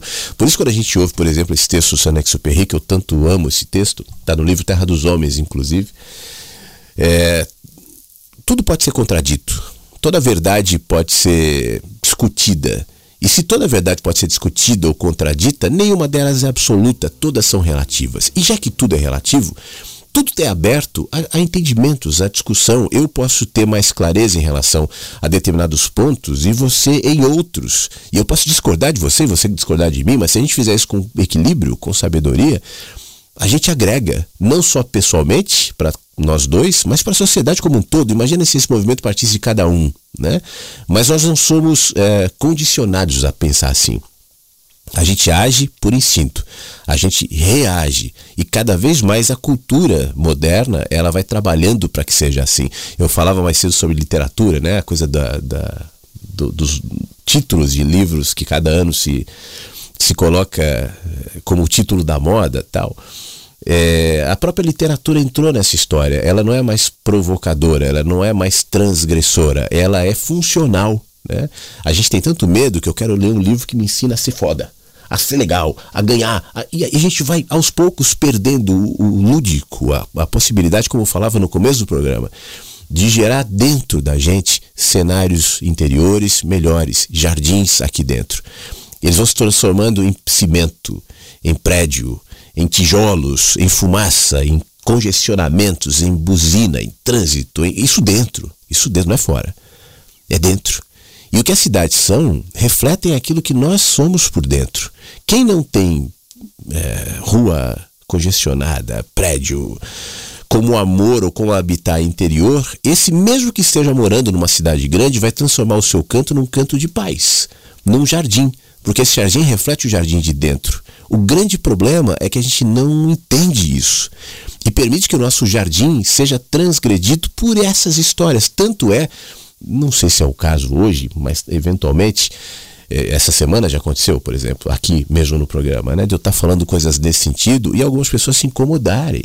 Você está falando isso, mas você não está percebendo, mas você não está vendo, mas você não está entendendo. Então esse mundo é um mundinho cor-de-rosa, então você está se omitindo, porque e não é nada disso. Mas por que, que as pessoas não entendem? Por que, que não adianta se argumentar? Né? Não, deixa eu sentar contigo aqui. Como eu já fiz, tem vídeos meus recentes no YouTube, recortes da rádio e tal, que eu fiz questão de colocar até para para algumas pessoas, pelo menos, é, responder essa coisa de não se posiciona, tá em cima do muro, fica no mundinho cor-de-rosa do aquete mas a vida real é outra coisa. Isso é desculpa. o mundo não é cor-de-rosa, o mundo é difícil nós somos sempre é, levados a fazer escolha. Eu descrevi algumas que eu fiz né, no cotidiano aqui nesses últimos dias, mas que são posicionamentos que a gente tem que ter. A vida é assim, né, o tempo inteiro. Mas já que é assim para todos, já que eu tenho que me posicionar, já que eu tenho que votar, já que eu tenho que escolher, por que, que eu tenho que fazer isso movido pelo medo? Pela raiva? Pelo ódio? E por que me incomoda tanto admitir que existe uma possibilidade de que eu viva sem isso. Por quê? Porque é melhor eu aceitar que é só assim. É só a raiva, o para quê? É mínimo isso, é razoável isso. Mas é difícil fazer as pessoas entenderem isso. Eu tô aqui tocando nesse assunto, sei lá, hoje é sábado, estamos relaxados, estamos aqui conversando e tal. Mas eu mesmo evito muitas vezes, porque não faz sentido. Só vai atiçando gatilhos às pessoas. E se você tivesse ideia de quantos gatilhos é, existem na gente, você se assustaria, né? Pá, disparou um gatilho, a pessoa vai lá e late, late, e late, defende, defende, grita, grita, e não está mais ouvindo, não está entendendo, não está vendo a si própria não está enxergando a insanidade do seu próprio olhar, do seu próprio discurso, do seu próprio comportamento, tanto não está, que quer é, alastrar isso, quer que as outras pessoas ajam na mesma energia. E não é essa energia que me habita. Espero que não seja a que te habita também. Se nós tivermos jardins dentro da gente, pode ser que você vote na direita e eu na esquerda, ou eu na esquerda, na direita e você na esquerda. Pode ser que você torça para o Corinthians e eu torça para o São Paulo. Pode ser que você goste de, de, de alguma coisa, eu gosto de outra. Você tenha religião e eu não tenha. Mas isso é periférico, isso é de menos. A gente vai se entender, porque de nós brota jardins e é isso que vale. Não é a ideia, né? Não é o que eu creio, não é o que eu acredito, não é a minha religião, não é o que, que eu prefiro como discurso político ou ato político. Claro que isso tudo está aberto à discussão e seria bom se a gente tivesse a mínima condição de discutir sobre isso, de falar sobre os problemas das cidades, de falar sobre o que de fato um político poderia fazer ao invés de ficar fazendo populismo a vida inteira. O, o Brasil virou o país dos populistas, né? eu vou dar dinheiro, populista, é isso, é isso. A gente não questiona, a gente não enxerga porque nos perdemos nessa história. Então deixa o jardinzinho aí. Não vale a pena você esmagar o seu jardim, você destruir o seu jardim em nome de ódios e paixões. O meu estímulo é sempre esse. Tenta andar no equilíbrio, tenta andar no caminho do meio. Cuidado quando você sentir que só tem uma versão, que só tem uma verdade. Cuidado quando você sentir que está acreditando que determinada pessoa é só do bem e determinada pessoa é só do mal. Cuidado. A gente às vezes fala assim: não, eu sei que determinada pessoa não é só do bem, mas eu não vejo nada que pode desqualificá-la minimamente. Eu vejo em mim. Você não vê em você? Pois é, cuidado com as miragens, cuidado com as pessoas. Não corra atrás de heróis. Você não precisa de heróis. Você não precisa de deuses. Você não precisa de gurus. Você não precisa de santos. Você precisa de você. Enxergar você, entender você, melhorar você e é aquilo que eu falava mais cedo todo dia é uma oportunidade. Se esse for um objetivo, teu objetivo não é ter razão, não é ser, ter a verdade, não é convencer o mundo, não. Teu objetivo é melhorar um pouco hoje. Se esse for teu objetivo, poxa vida, já vai estar num ótimo caminho. Deixa eu agradecer aqui o meu querido amigo que manda mensagem pelo WhatsApp. Quase encerrando, agora sim, hein? quase encerrando. Eu estava encerrando, botei a trilha de encerramento e começou a chegar a mensagem, eu dei uma pausa aqui. Luiz Erasmo, bom dia, meu amigo. Ele comenta, maravilha de programa, como você sempre diz, há sempre um novo olhar. Obrigado, Flávio, bom fim de semana para todos. E essas coisas deveriam ser ensinadas na escola. Pois é, meu amigo. Obrigado, bom fim de semana para você também. É, é o que eu chamo de educação. Né? Eu acho que o que vai nos salvar como sociedade às vezes me perguntam, né? Ah, então não tem jeito, então não faz nada. Não, a educação nos salvaria. Eu estava conversando outro dia com um amigo é, sobre essa questão de, de votar, né?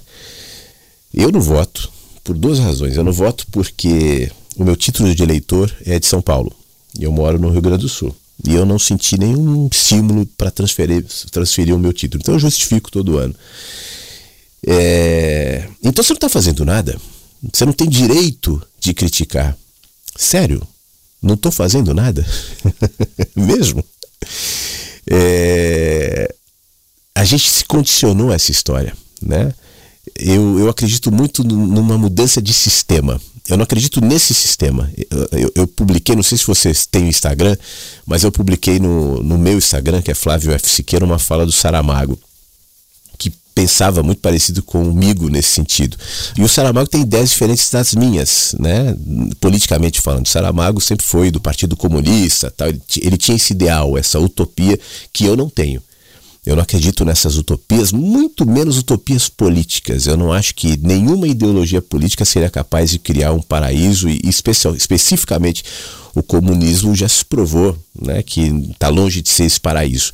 Mas você quer entrar na dinâmica da ideia, mas no espírito do que é dito, e é ali que eu me conecto com ele, sobre um sistema ilusório que nos faz pensar que a gente vive numa tal democracia, né? a gente defende a democracia, sem questionar o que de fato seria tal democracia.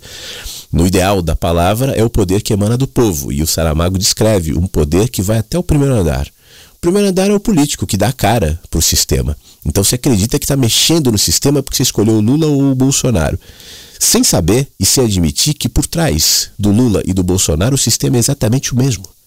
Tanto um quanto o outro são cortinas de fumaça, que fazem com que o povo se engaje. E diga, eu tenho razão, o comunista vai fechar a igreja, outro diga, porque o fascista vai acabar com a democracia, sem saber que aquele é o primeiro andar. Aí eu falo, não, eu não entro nessa. Então você está, está se omitindo então você não está se metendo? Não, eu só estou percebendo.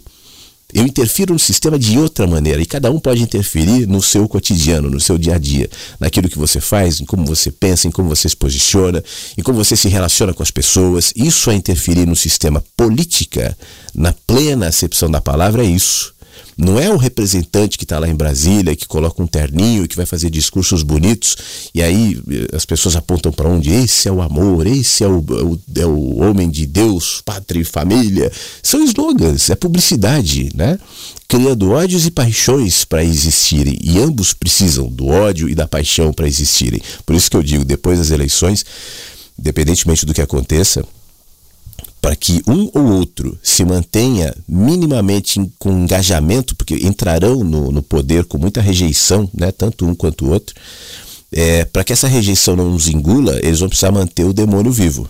Então, tanto um quanto o outro, assim como foi feito durante todo o processo eleitoral, precisarão manter o demônio à, à espreita ali. Vocês estão me maltratando? Eu ganhei a eleição. Agora, o demônio ali pode, ou pode voltar, né? ou vai insistir, vai dominar. É sempre essa dinâmica e isso nos fisga. Nós, sabe aquele meu texto, Os Fisgados pela Dor? É sobre isso que eu estou falando. Fisgados pelo ressentimento, fisgados pela dor. Quando eu desconecto esse cabo e não permito que a dor seja o, a razão dos meus pensamentos, o medo seja o meu orientador na hora de votar, na hora de escolher, na hora de ser, na hora de eleger as minhas ideologias, enfim. Então eu olho esse quadro de maneira mais ampla. E aí eu escolho como me posicionar. Eu te falei da minha posição, não precisa ser a sua. Você pode ir lá votar em um, ou você pode ir lá e votar em outro. Tudo bem. Né? Isso não é o problema. não é a, eu não estou aqui é, pregando o não voto, ou vote um ou vote outro. Isso é uma escolha tua. Mas a gente está falando de uma coisa mais ampla. Por isso eu dizia para o nosso amigo sobre a educação. Né? Não interessa a esse sistema que vive de ódios e paixões que as pessoas sejam educadas. Educadas no sentido da consciência, de enxergar. Não interessa. Interessa alimentar a iminência do caos, a iminência do apocalipse, do fim do mundo. Porque a gente. Você lembra em 18? Como estava todo mundo com medo, com ódio, com paixão. Claro que muita coisa ruim aconteceu, como sempre acontece, agravadas, né, por algumas situações que não vem ao caso aqui. O fato é que nós estamos entrando em outra eleição quatro anos depois, da mesmo espírito. E não tenha dúvidas que daqui a mais quatro anos também vai ser assim. Talvez outras pessoas, talvez outros argumentos, mas é o mesmo espírito. E vem cá, quando é que a gente corta isso? Quando é que a gente modifica isso? É bom eu pensar que eu faço parte de um grupo de patriotas ou de democratas ou de sei lá o que, de gente que está engajada em melhorar as... isso me torna virtuoso, né? Especialmente diante daquele ser desprezível que representa a ideia contrária. E nesse combate pro lado de fora, eu perco pro lado de dentro, porque isso se instala em mim como realidade e é impossível eu nutrir jardins em mim. O que eu vou nutrir em mim vão ser arenas, vão ser ringues, e aí qualquer lugar que eu encostar vai refletir isso até na minha rede social. Seu fascista, seu comunista, seu não sou, brigando, brigando, brigando, brigando, brigando. Quando fala de amor, põe a, a foto de um político, né? Eu outro dia ouvi alguém dizer assim, olha, eu entendo, e eu, eu corroboro, eu entendo gente que vota aqui, vota lá, eu entendo tem argumentos para os dois. O que eu não entendo é se orgulhar de chamar isso e pregar isso. Realmente isso eu tenho dificuldades para entender. Eu, na medida que eu vou falando, vai chegando mais mensagem. Eu estou ficando, né? É, eu vou já ouvir essas mensagens, mas vou fazer o seguinte. Deixa eu ver o que eu faço aqui. Vou tocar uma música só para organizar um negocinho aqui, para a gente dar uma respirada. Deixa eu pegar uma música aqui e aí eu volto para ouvir as mensagens. Talvez seja a última parte do programa de hoje, ou talvez não. Depende de como as coisas forem caminhando aqui. Deixa eu ver o que, eu vou tocar. Que eu vou precisar gravar um negocinho rapidinho aqui enquanto a música toca. Vou tocar uma música boa aqui, uma música calma. Pode ser, pra gente entrar no espírito dela, ó. Johann Sebastian Bach. Coisa boa. A gente volta já já, tá? Se quiser mandar mensagem, manda. A gente vai conversando aqui.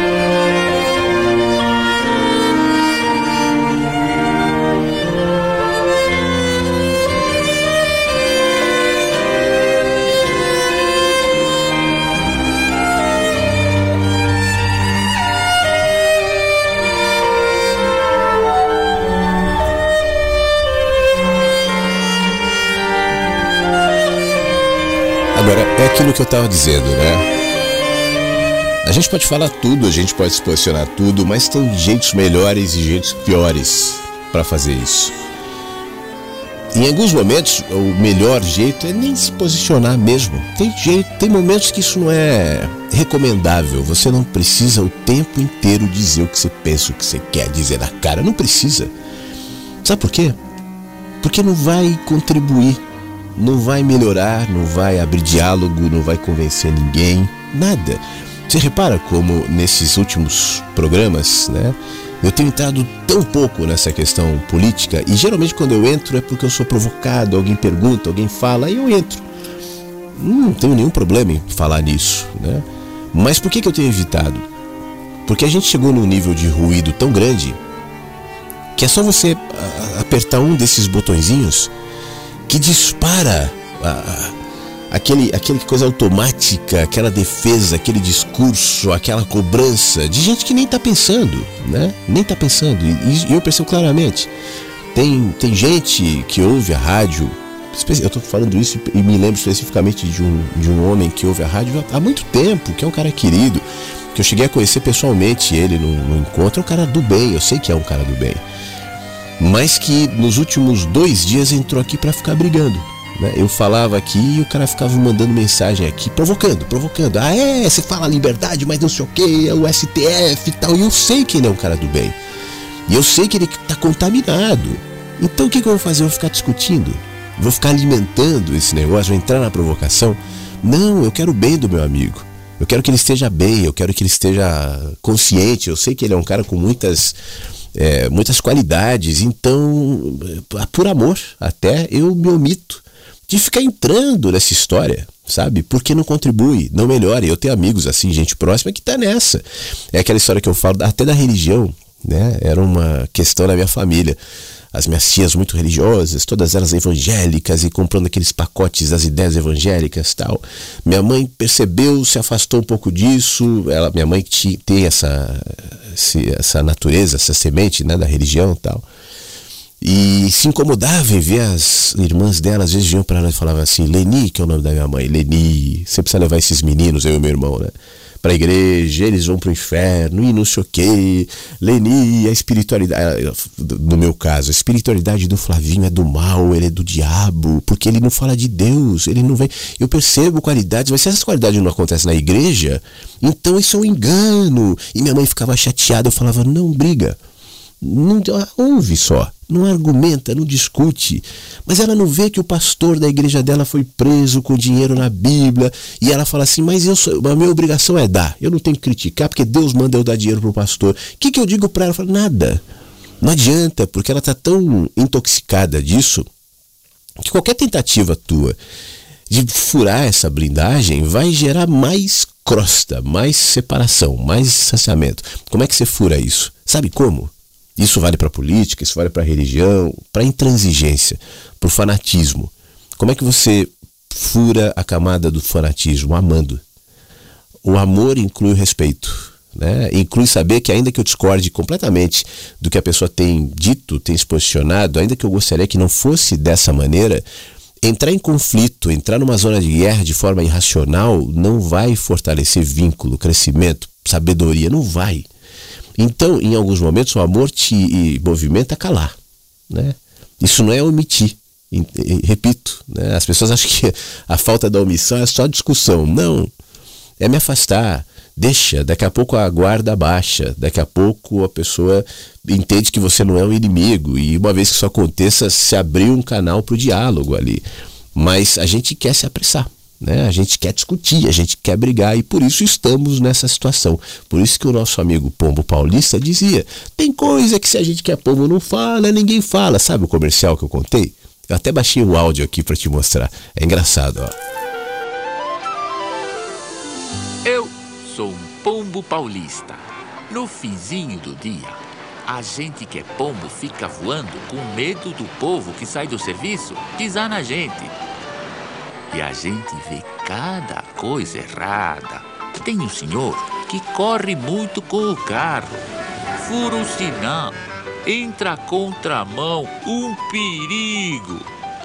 Disse até nome feio para uma moça. não é má pessoa.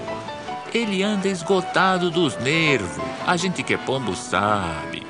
Faz tempo que ele quer comprar um colchão novo para a senhora dele que sofre da coluna, mas nunca sobra. Nem fica bem falar, porque a gente que é pombo não atravessa na faixa. Mas tem coisa que se a gente que é pombo não fala, ninguém fala. é muito legal isso, né? Tem coisa que se a gente quer pombo não fala, ué. Quem é que vai falar? Bom dia, Flávio. Quero te parabenizar mais uma vez pelo programa. Desejar um ótimo final de semana pra gente e falar que, na minha opinião, as pessoas escolheram um tipo de política ou um partido para expor, na verdade, os ódios de estimação que habitavam dentro das pessoas e essas pessoas agora se intitulam petistas e bolsonaristas para externar o ódio e o preconceito enraizado. Pois é, Angela, muito obrigado, tá? É bom deixar claro que não é o bolsonarismo e nem o petismo né, que iniciaram esse processo, que é, antes de tudo um processo humano. Eu citei o, o George Orwell, nos Dois Minutos de Ódio, em 1984, no livro, né, onde as pessoas eram direcionadas, naquele momento, direcionarem um ódio para o Goldstein, o grande inimigo do regime da pátria.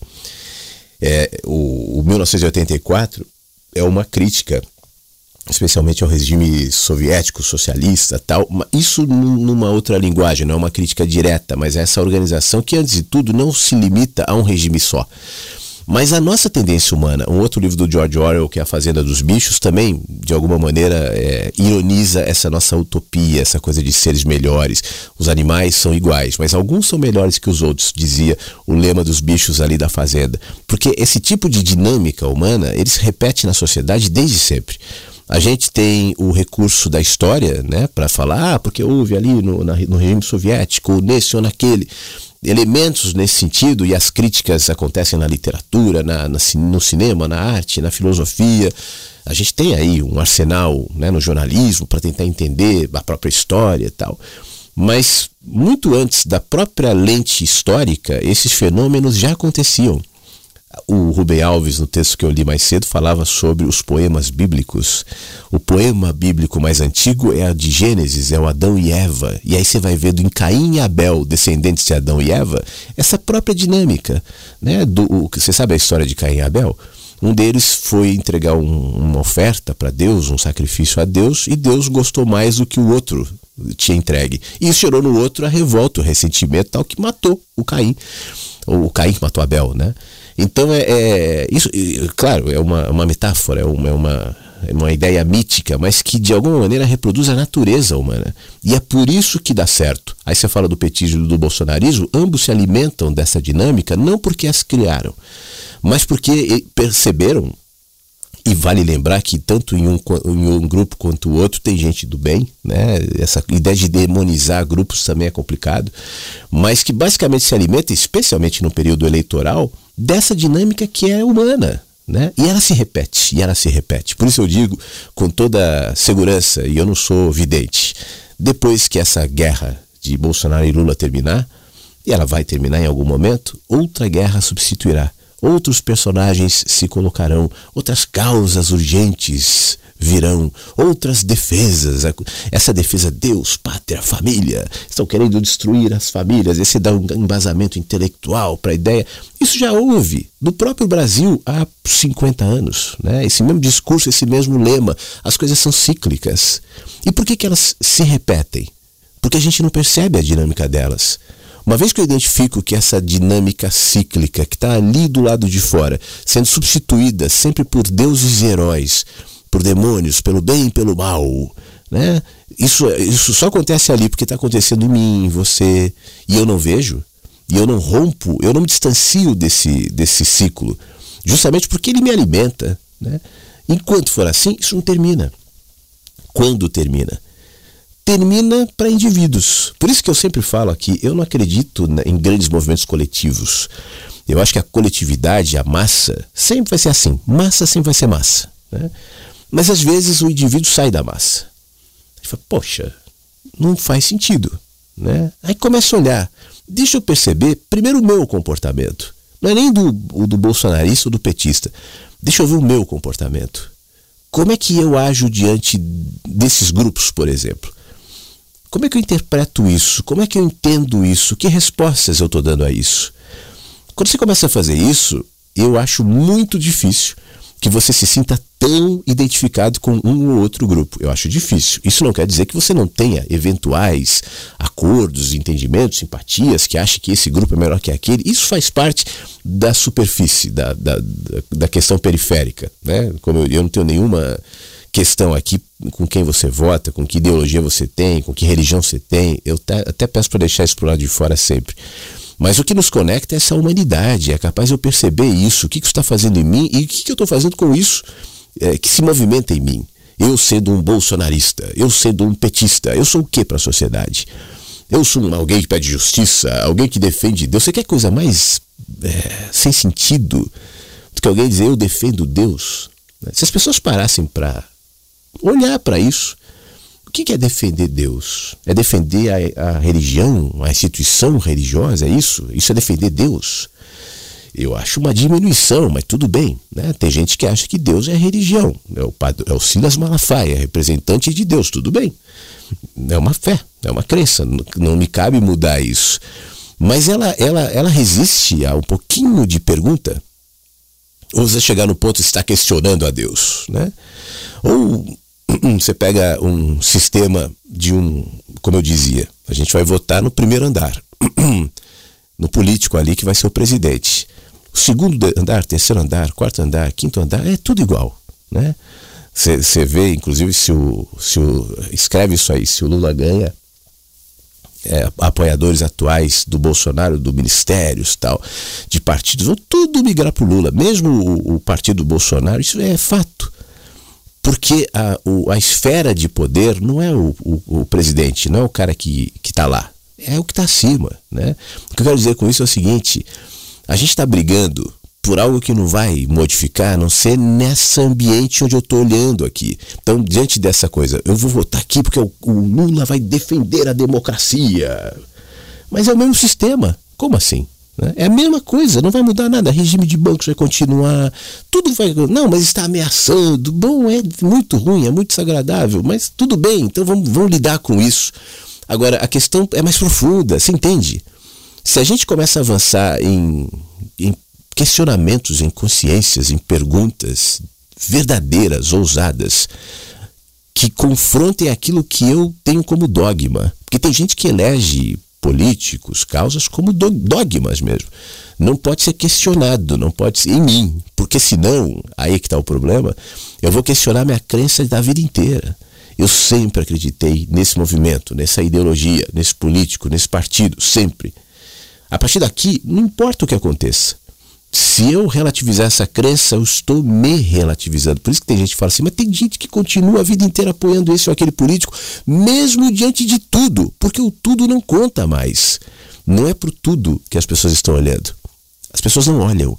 As pessoas estão olhando para aquilo que as sustenta, como esperança, como crença, como fé. Né? Por isso eu dava o exemplo das minhas tias. O pastor roubou, o pastor, isso foi, foi literal da igreja dela. O cara foi prego, peso, preso com dinheiro dentro da Bíblia. Né? E não era só isso. O cara já tinha todos os sinais, assim, tinha história de dele ter um helicóptero e a filha dele estava num sítio e ele mandou, a filha dele queria uma água, mas não queria beber a água do sítio, queria água Perrier. Aí mandou o piloto do helicóptero ir buscar água num dia de Natal, né?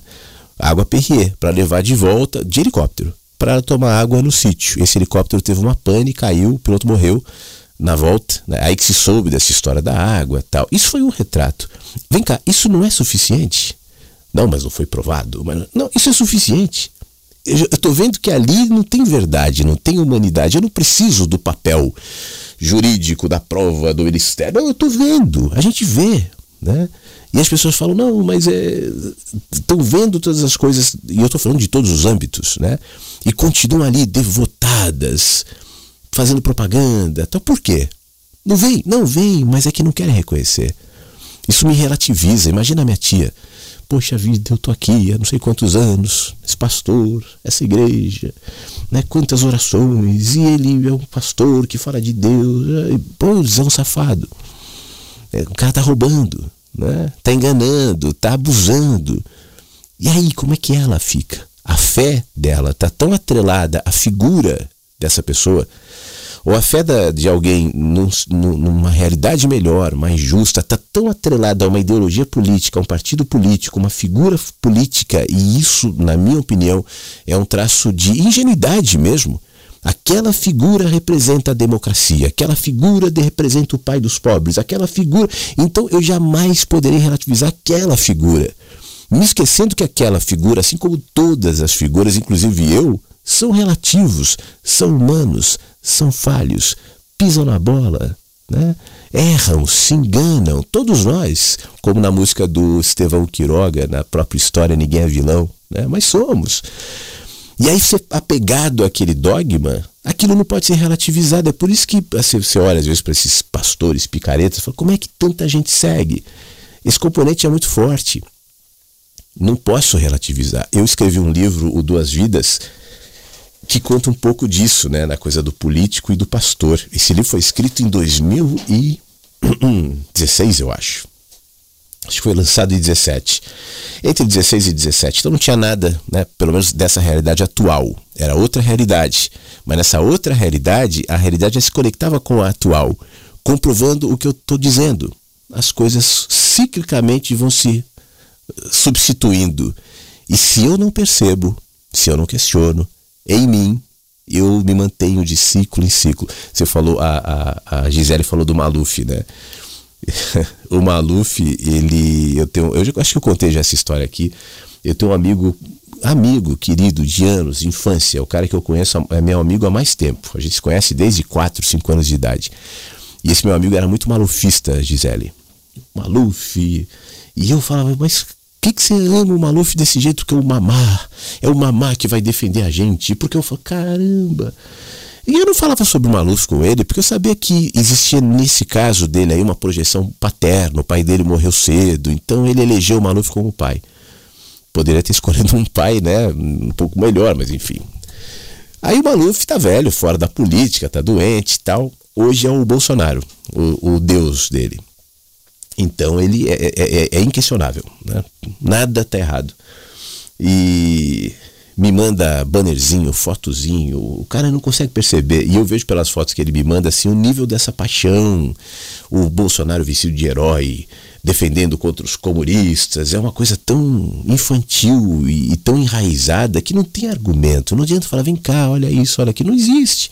Eu continuo amigo dele. Eu falei para ele, eu falei, até as eleições eu não vou abrir mais suas mensagens, tá? Tuas fotos, eu não vou abrir mais. Pô, a gente segue normal, tal. Para evitar, né, esse desgaste, enfim. É meu amigo, é meu amigo. Mas a gente está substituindo. Quando tiver mais o Bolsonaro, ele vai escolher outro para colocar no lugar do pai ali. E o Maluf, o Bolsonaro, o Lula, esses caras todos sabem disso. Então eles vão lá e ocupam. O que, que eles querem? Eles querem poder. Né? Ou você acha que algum desses caras quer o bem do povo? Quer poder. Então, o que lhes dá poder, eles vão ocupar. É triste, né? Mas vai continuar enquanto eu não assumir isso em mim. Eu sou, é, eu sou o que alimenta esse processo. Eu, matéria de povo, né? Sou eu que estou contribuindo para isso enquanto eu não questiono. Deixa eu ver o Beto aqui. Bom dia, Flávio Inversos. Aqui é o Beto. Ontem eu não pude participar, rapaz. Eu estava offline. Mas valeu, dá um jeito aí, a gente é umas. É aquelas dificuldades, né? De várias naturezas. Mas tá tudo ok. Maravilhoso o programa, tô curtindo ele aqui. Depois vou ouvir no site que eu perdi uma, um bom pedaço, que eu tô meio ocupado. Mas vou ocupar. Vou conferir todo.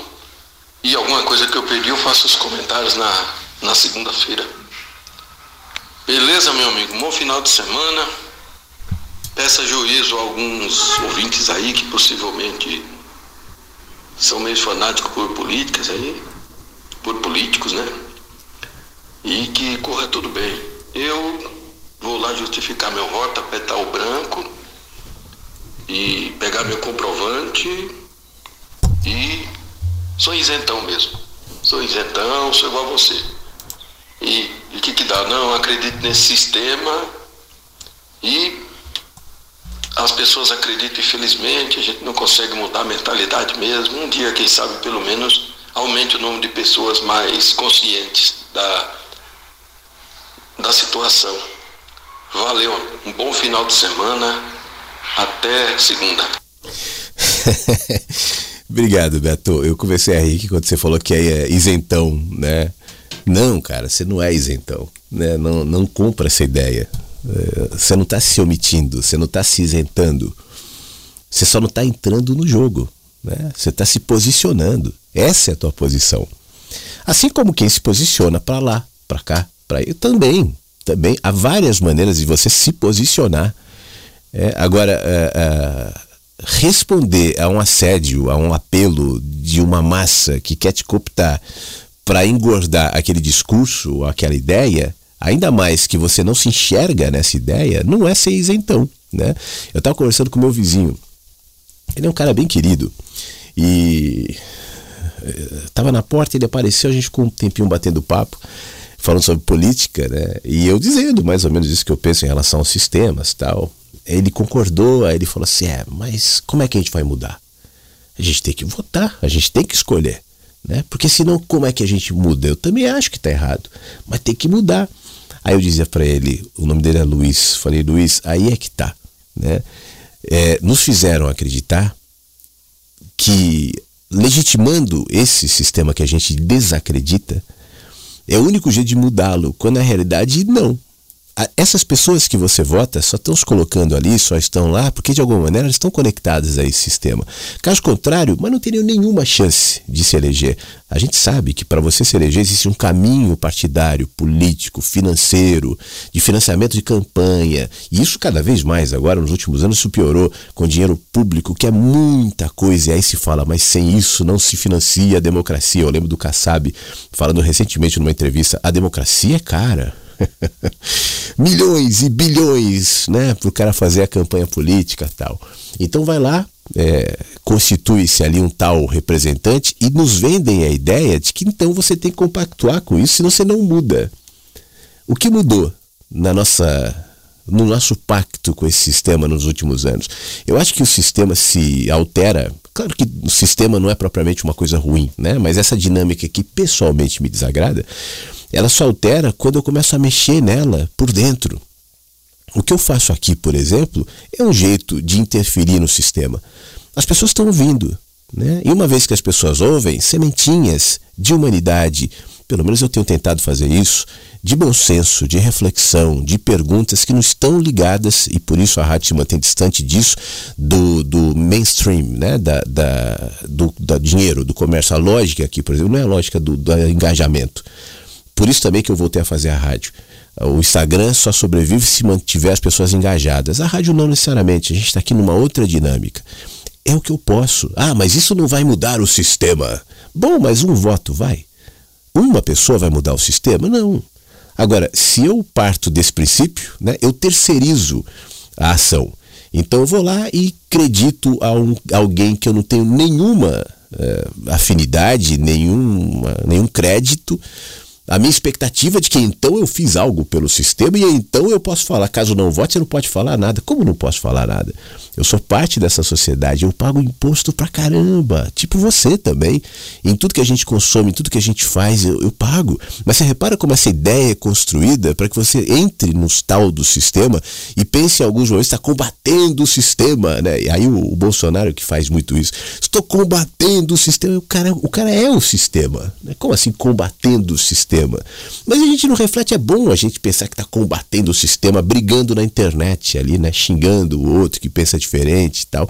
Dessa maneira, distraídos, o sistema não muda. Eu me lembro de um cara. Eu, eu gosto de gente, independentemente se é da direita ou da esquerda, é, pessoas humanas que falam coisas interessantes é, ganham a minha atenção. E eu posso discordar de 80%, concordar com 20%, ou concordar com 50% e discordar de 50%, isso não importa. Né? Mas eu, eu me lembro de uma entrevista antiga do Plínio de Arruda Sampaio. Ele foi um dos fundadores do PT, morreu faz alguns anos. E o Pino de Arruda Sampaio fez um diagnóstico muito preciso. Ele falava assim, na época do Lula: o Lula é só um, um encantador das, das pessoas. Ele segura o povo. Ele vai abrir o crédito, fez a, a bolha aqui, pai dos pobres, então a massa calma. E é interessante que as massas estejam calmas para que o sistema não mude. Né? É interessante colocar Lula, o Bolsonaro, esses caras aí que distraem as massas, que faz as massas pensarem que estão brigando por uma causa nobre, defendendo a justiça, a democracia, Deus, pátria, família, seja lá o que for, e não olham para o resto e ficam nessa. Mas se eu não votar, eu não estou fazendo nada, eu não posso reclamar. Você entendeu a perversidade dessa dinâmica? É perverso, né? Isso quer dizer que você não deve votar? Não. Você, quer votar? Não, eu acho que esse é um pouco melhor que aquele. Eu acho que aqui é melhor que seja assim. E eu acho que você tem toda a razão para pensar assim. Algum caso aqui pode ser melhor que o outro, isso aqui ótimo. Então, isso tudo está no nível da discussão, né? Mas não deve estar no nível do fanatismo, nem no nível da paixão, nem no nível da adesão, nem no nível da entrega do seu coração, dos seus amores, das suas brigas, está tudo ali. Aí não. Aí já fez mal, aí já passou. Quando a gente conseguir discutir de verdade, né? conversar de verdade, propor de verdade, ouvir de verdade, isso eu, eu na minha vida, no meu caminho. Aí os políticos vão ser obrigados a propor, a discutir, porque se ficar no pau, como foi, por exemplo, no debate de ontem, né? Não sei se você viu, eu vi. Não tem proposta. É no pau. Porque você, porque você, você é um mentiroso e você é um ladrão e você não. É isso. Mas não é porque eles são assim. É porque o povo quer isso. Se os caras chegam lá muito boa noite, Tazé aqui as não tem audiência, não tem voto, não tem engajamento. E a gente está entrando na sociedade do engajamento. As pessoas necessariamente estão se acostumando a estarem engajadas, elas são estimuladas a serem engajadas. Numa mínima postagem de Instagram até na eleição de um presidente da República. E o que gera engajamento? É a reflexão? É o equilíbrio? É o bom senso? Não, né? A gente tem audiência aqui de massas ouvindo. Quem, quem tem mais audiência? A Rádio Inverso ou a Jovem Pan? Jovem Pan gera engajamento, meus amigos, né? Mas é engajamento, ódio, estamos sendo perseguidos, a censura, vamos nos calar. Isso é engajamento, né? Essa palavrinha é, é fundamental para quem quer ter um negócio hoje, especialmente ligado à comunicação, à política. As pessoas têm que estar engajadas. E me responde, o que, engaja? Não é medo. Não é o ressentimento, não é o fanatismo, não é o ódio, isso não engaja. Existem pesquisas na internet comparando é, ódio e postagens leves de amor tal. E o nível de engajamento do ódio, mas é muito superior, muito superior. Se eu sair aqui do ar e escrever, eu não vou fazer isso, mas entre a gente aqui, escrever aí na minha página no Instagram, olha, um fim de semana de paz, não se esqueça de respirar, tomar uma água, quiete-se, não se distrai das coisas lindas que vão acontecer no seu cotidiano, na sua vida. Só olha para isso, tá? Bom fim de semana. Vão ter o quê? Oito curtidas, um comentário no máximo. É isso. Agora, se eu chegar lá e falar morte aos esquerdistas, vai ter muito engajamento. De gente, é isso aí, de gente me xingando ao contrário. Morte à extrema direita, essa direita fascista, e vai ter, porque é isso que engaja. Não dá para perceber, não dá para admitir que isso é um negócio. Você consegue perceber, não? Você acha que isso é de verdade mesmo? Você acha que as pessoas estão preocupadas com fascismo, a direita, a esquerda? Mesmo. Se num tempo onde tudo é construído, os algoritmos, a internet, tudo é montado para me manter engajado, o dinheiro está lá. Audiência, faturamento, é isso. Você quer ter um perfil no Instagram? Você tem que manter as pessoas engajadas, não é? Pois é, funciona assim para todo mundo. Já que é assim, por que, que você não vai promover esse tipo de coisa? Né? E é assim que você muda. Eu tô aqui apaixonado, eu vou mudar. É isso mesmo? Pois é, mas reconhecer que, que não é, isso vai colocar em xeque tantas brigas que eu fiz, né? Tantas causas que eu defendi, tantos grupos, e aí entra outra questão que é aquela coisa do pertencimento, que faz parte. O ser humano precisa do pertencimento, porque se não fosse assim, a gente não teria sobrevivido. A sociedade se organiza a partir de ações em grupo o ser humano isolado, lá na pré-história, esse teve pouquíssimas chances de sobreviver diante dos animais maiores. Então foi desenvolvido na gente esse instinto de preservação, onde grupos vão se juntando. Quem trabalha organizadamente em grupos cresce. Né? Então a gente precisa se sentir pertencente a algo. Todos nós é, é, recomendável que a gente procure as nossas turmas. Aqui, por exemplo, é um exemplo. A rádio é uma turma. Você é a minha turma. a gente está junto aqui, pode pensar diferente, né? Você pode estar achando, como o cara outro dia me escreveu, você no fundo é fascista, tal, foi embora, não se identificou, porque ele acha que eu defendo o fascismo. Essa semana alguém me disse, tem gente que não te ouve porque você é comunista. Tudo bem, não é a turma. Mas estamos aqui, né? Você pode discordar, tal, mas estamos aqui. É, é bom. Agora, quando eu percebo que aquela turma onde eu me reconheço de maneira tão visceral, né? Que confirma as minhas paixões, que alimenta os meus ressentimentos, que compartilha dos meus ódios, da minha esperança de salvar o mundo. Como é que eu vou me distanciar daquilo? Tem tanto componente envolvido, eu não quero enxergar a verdade, né? A verdade dói. Nietzsche perguntava: a questão é quanta verdade você é capaz de suportar. E eu não suporto essa verdade, por exemplo. Então eu me apego com todo o meu ódio a essa ideia, a esse grupo, e aí já não importa mais a ideia. O que importa é o que se cria a partir da ideia. Lembra da história da Terra plana?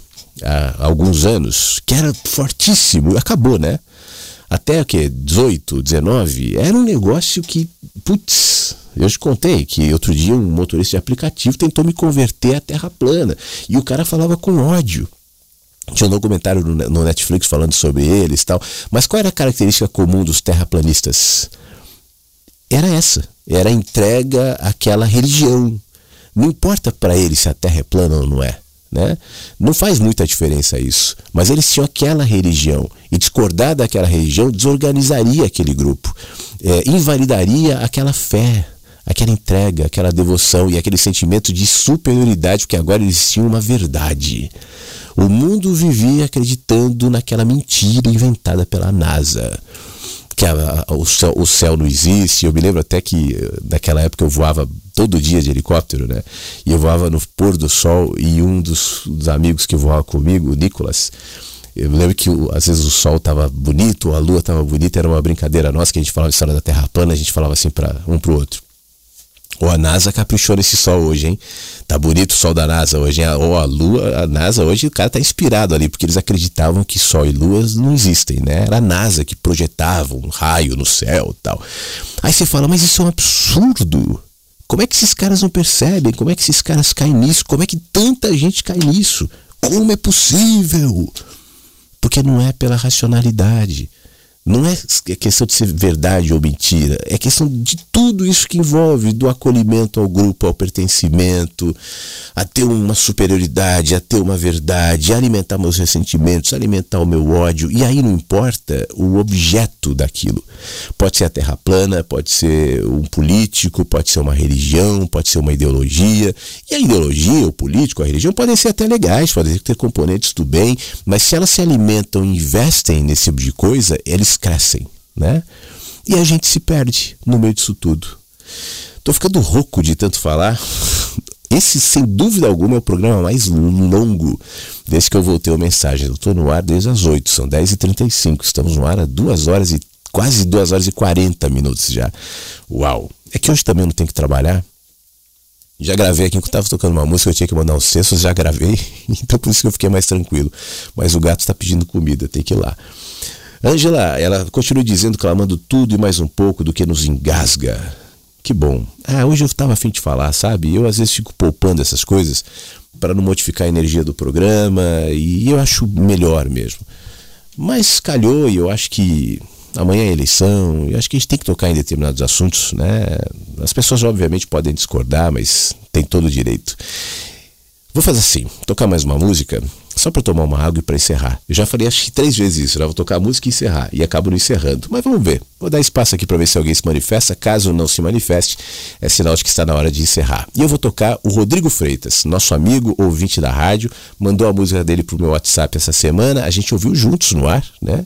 A música legal, entrou no playlist e toca aqui também no nosso Mensagens. É de viver, dividir, é de se ver, se orgulhar, a cada ser um pouco de si, a cada qual um pouco dar, de florescer, invadir, se permitir, deixar levar, recomeçar, reconstruir fechar os olhos e enxergar a vida que todo dia nasce dentro de si morre se não quer deixar sair. É feliz quem sabe ser o que se é, com todos os defeitos, com todas as verdades. É feliz quem sabe ser feliz.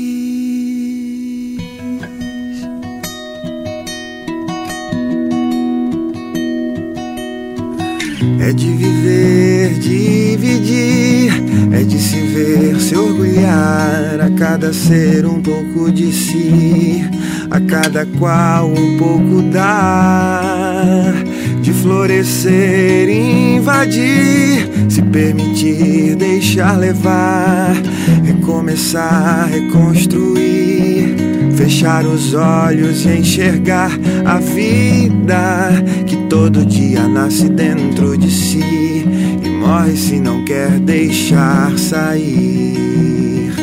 É feliz quem sabe ser o que se é, com todos os defeitos, com todas as verdades.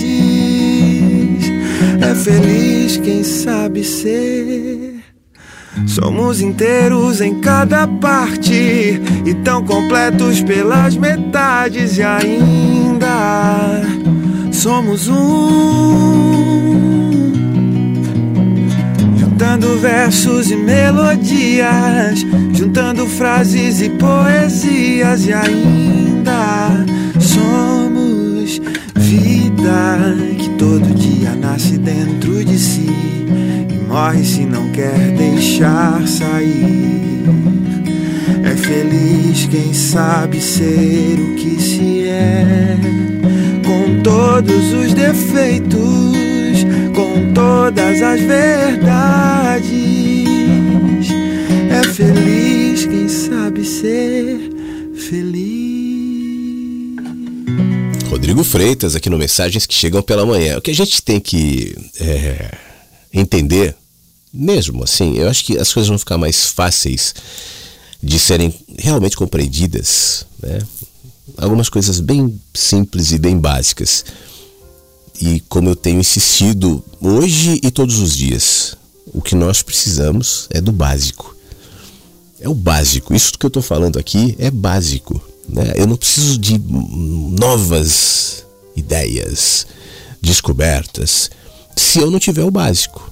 Não adianta eu trocar de roupa para sair porque a minha roupa tá suja, mas não tomar banho. Né? A outra roupa vai sujar no meu corpo sujo. O básico é eu tomar banho, me lavar.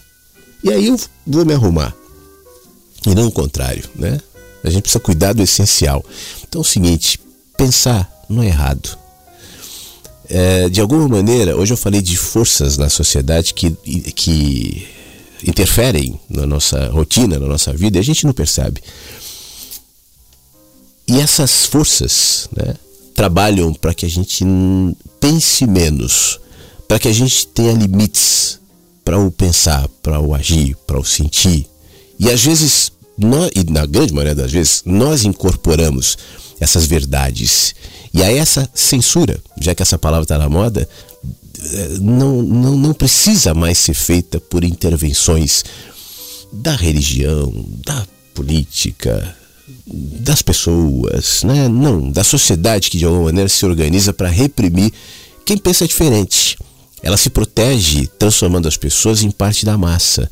Todo ser, todo órgão, todo ente quer viver e luta pela vida. A massa é um desses entes que luta para existir.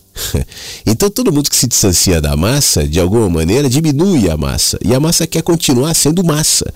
Então ela trabalha para que você esteja nela, fazendo parte da massa. Claro que eu estou falando de, um, de uma dinâmica coletiva inconsciente mas que se projeta numa cultura. Essa é a cultura da massa. Para que a massa se mantenha, é importante manter a cultura da massa porque assim eu vendo mais, eu manipulo mais, eu domino melhor. Quando você olha, por exemplo, isso é muito emblemático. Você olha para a nossa sociedade e certamente todos nós temos críticas a fazer, né? Eu tenho, você tem, eu tenho certeza. A gente pode olhar a partir de perspectivas diferentes, a gente pode divergir no que nós consideramos ser uma solução, algo que vai melhorar, mas as críticas elas estão aí porque é muito evidente. Ninguém se sente à vontade, por exemplo, vendo uma arrecadação de impostos do nível do que o Brasil arrecada, enquanto pessoas dormem na rua, né? Eu, eu não consigo, de verdade, me desculpa, eu não consigo me convencer quando eu vejo o argumento, por exemplo, dos, dos dirigentes políticos dizendo o Brasil está quebrado, o Brasil não tem dinheiro. Não, isso não pode fazer. Aqui não, não, o Brasil. Aí quando eu vejo que a maior parte do dinheiro do Brasil, por exemplo, vai para o banco. São os bancos, né? Não é que não tem dinheiro, é que não tem para o povo. Mas quem é que paga o, o, o, o imposto? Deixa eu fazer um, um parênteses aqui, isso não é um discurso comunista, tá? Eu não sou comunista, socialista, eu só sou humano que está tentando enxergar e racionalizar o mínimo. Quando você, diante de uma realidade dessa, já cola o negócio, isso é comunismo, isso é o que, você já está reagindo ao vírus, né? Do não pense. Eu preciso de um rótulo. Eu acho que você discorda, é, concorda com isso que eu estou dizendo. Pois é. Então existe essa dinâmica. Agora imagine o seguinte: eu estou dando um aspecto só, né? Se de fato a gente questionasse isso como massa, seria possível manter o sistema assim? Simples, né? Seria. Se a gente entendesse que não é a questão do Bolsonaro, do Lula, do Lula com coxas lindas é o amor, ou Bolsonaro que defende Deus, a família, se a gente desconsiderasse isso e visse isso como jogo eleitoral, jogo de poder, mas o poder verdadeiro, como diz a democracia, emana do povo e não desses fulanos, né?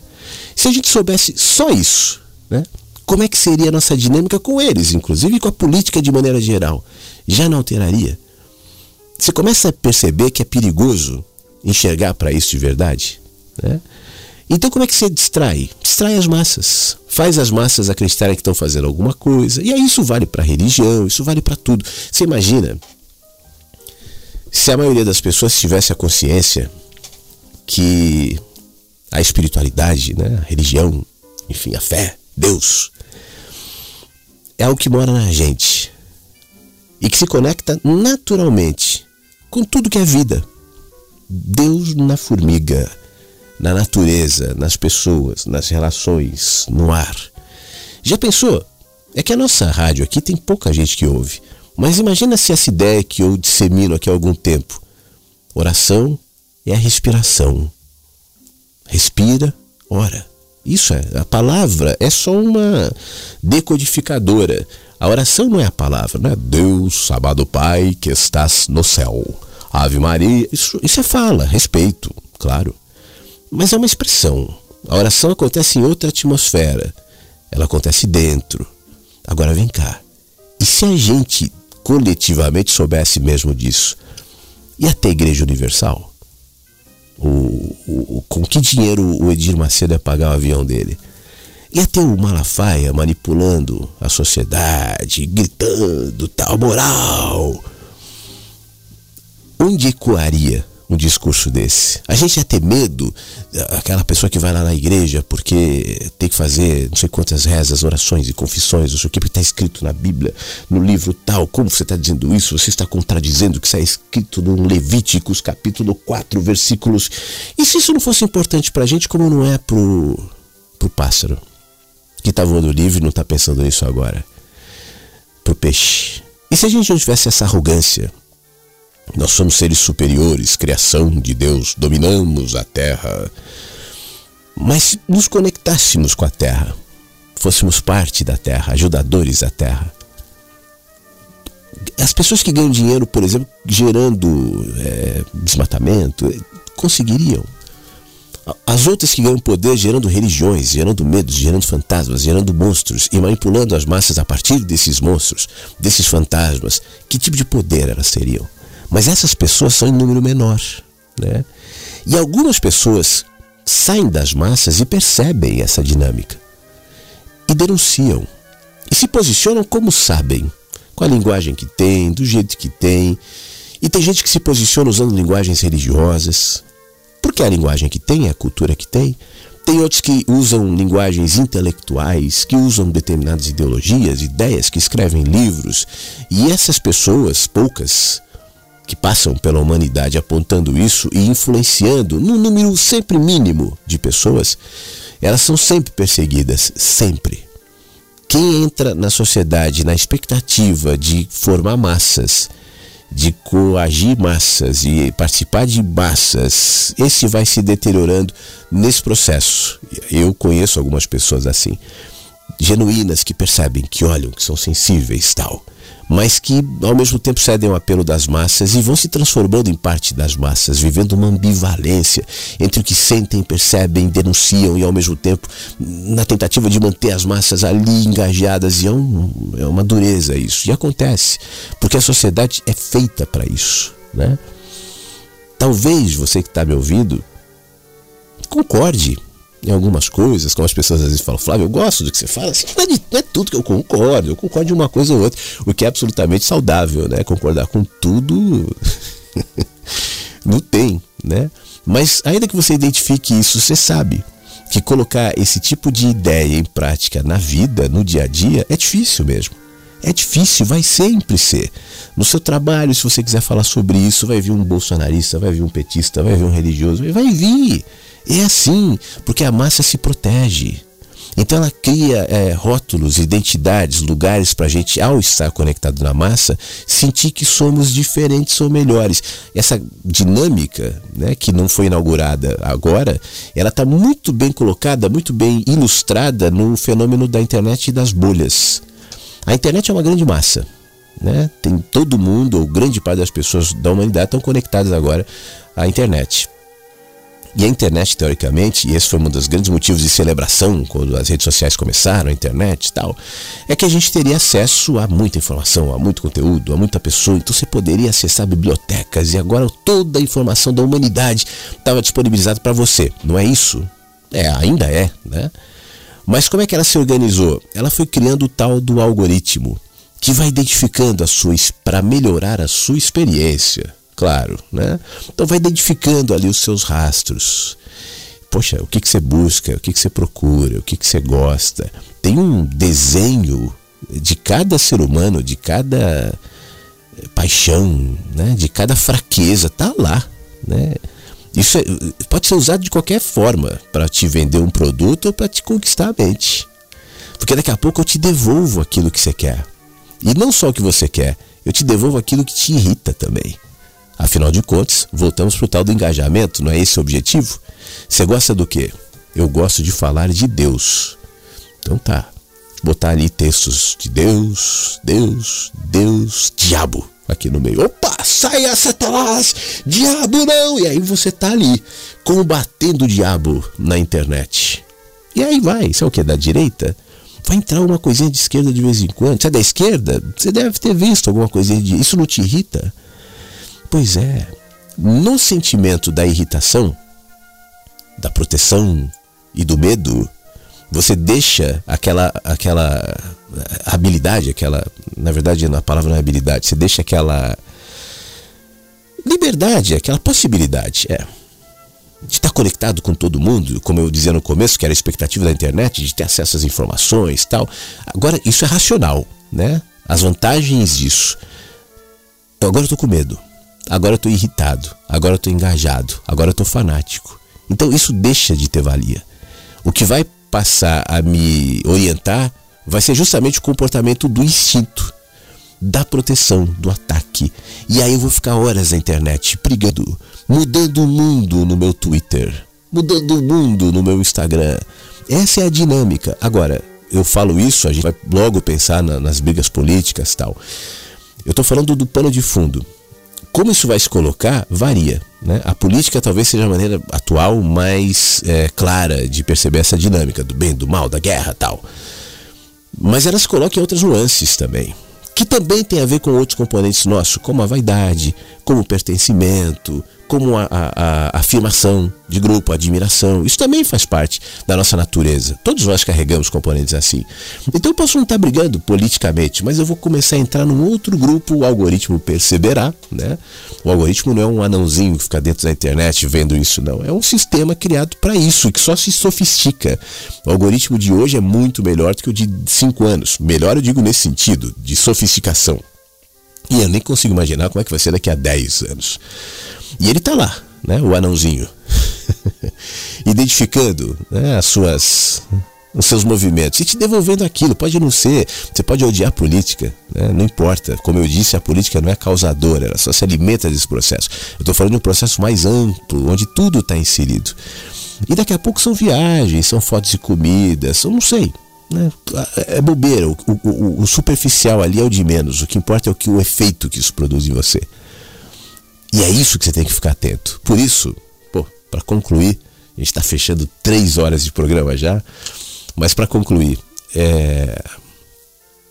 olha para o efeito, pelos frutos conhecereis. Então não é a política, não é o político, não é a ideia, não é, não é que uma é muito melhor que a outra. Isso tudo está em aberto, isso a gente discute. Mas quais os efeitos que essa ideia produz? Quais os efeitos que esse discurso produz? Quais os efeitos que o seu posicionamento produz em você? Em primeiro lugar, nas pessoas que estão em volta e nos ambientes onde você está, incluindo o ambiente virtual. Quais os efeitos? Que tipo de mundo a gente está construindo a partir da nossa cegueira?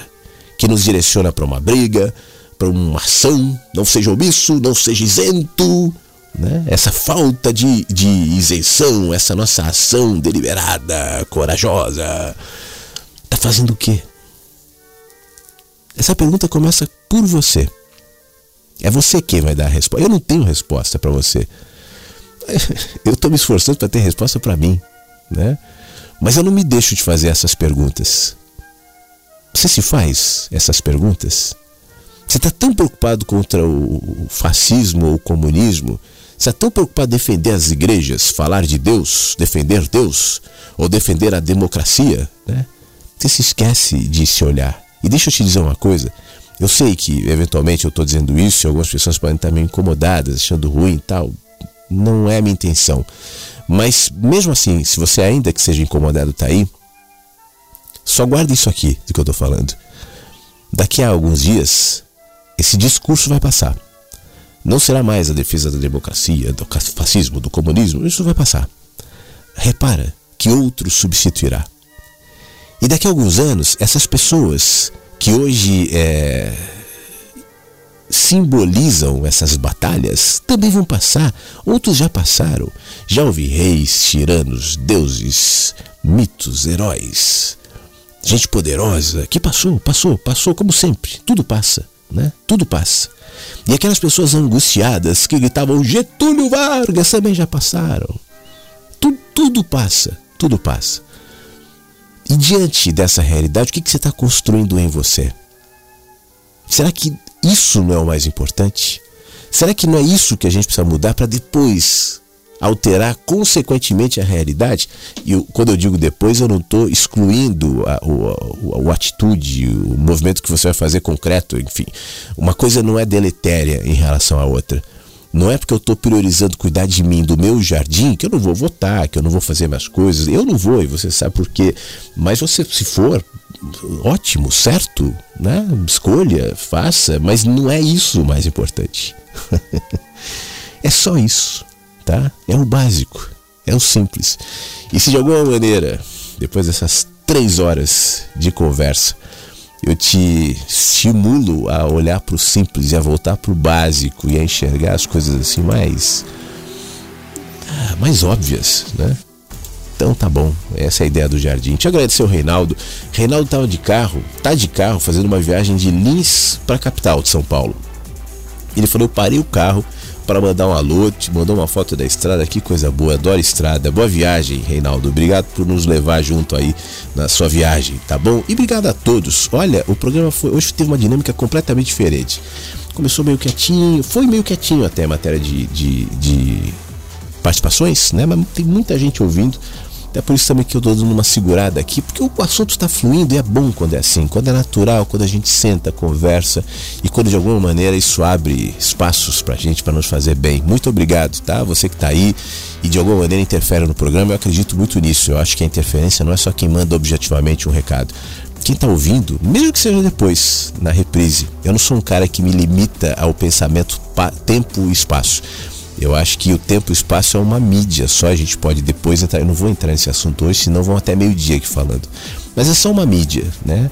As realidades estão para além do tempo e espaço. Então quem me ouve fora do tempo, das 10h57, de alguma maneira interfere. E eu tento manter sensível para interferência tua aí, você que está ouvindo, você que participa e que de alguma maneira constrói o mensagens que chegam pela manhã. Esse programa já sobe daqui a pouquinho para o site da rádio. Estou atualizando o Spotify também com todos os outros mensagens, Google Cast, trocadores de, de podcast.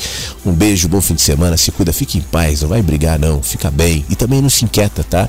Independentemente do que acontecer no domingo, tudo passa, tudo passa não é o mais importante da vida, não. O mais importante é você cuidar de si próprio. Isso sim que vale. E a gente se fala na segunda-feira, 8 da manhã, ao vivo, aqui no Mensagens. Um beijo, obrigado e até lá. Mensagens que chegam pela manhã, com Flávio Sequeira, Rádio Inverso. Na Rádio Inverso, a gente faz o que gosta. É como o jardineiro que cuida de cada planta, que se alegra com o crescimento da árvore que alimenta os pássaros e se alegra com isso. O que nos motiva é a inspiração. Não estamos preocupados com anúncios comerciais ou com volume de audiência. Acreditamos na liberdade e na espontaneidade que gera coisas boas. A Rádio Inverso é uma doação.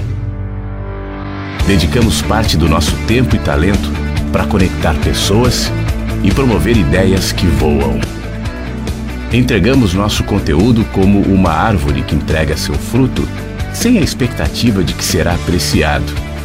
A árvore só dá frutos porque é árvore. O resto é apenas consequência. Não aceitamos enquadramento. Não somos uma rádio de espiritualidade, nem de motivação, nem de cultura, nem de músicas, mas permitimos que tudo seja linguagem. Nossa linguagem expressa parte do que somos, e o resto, silenciosamente, permeia os conteúdos e toca cada um dos que nos ouve. É um prazer ter você aqui no nosso jardim. Fique à vontade entre nós. Essa é a Rádio Inverso, porque a vida tem muitos sentidos.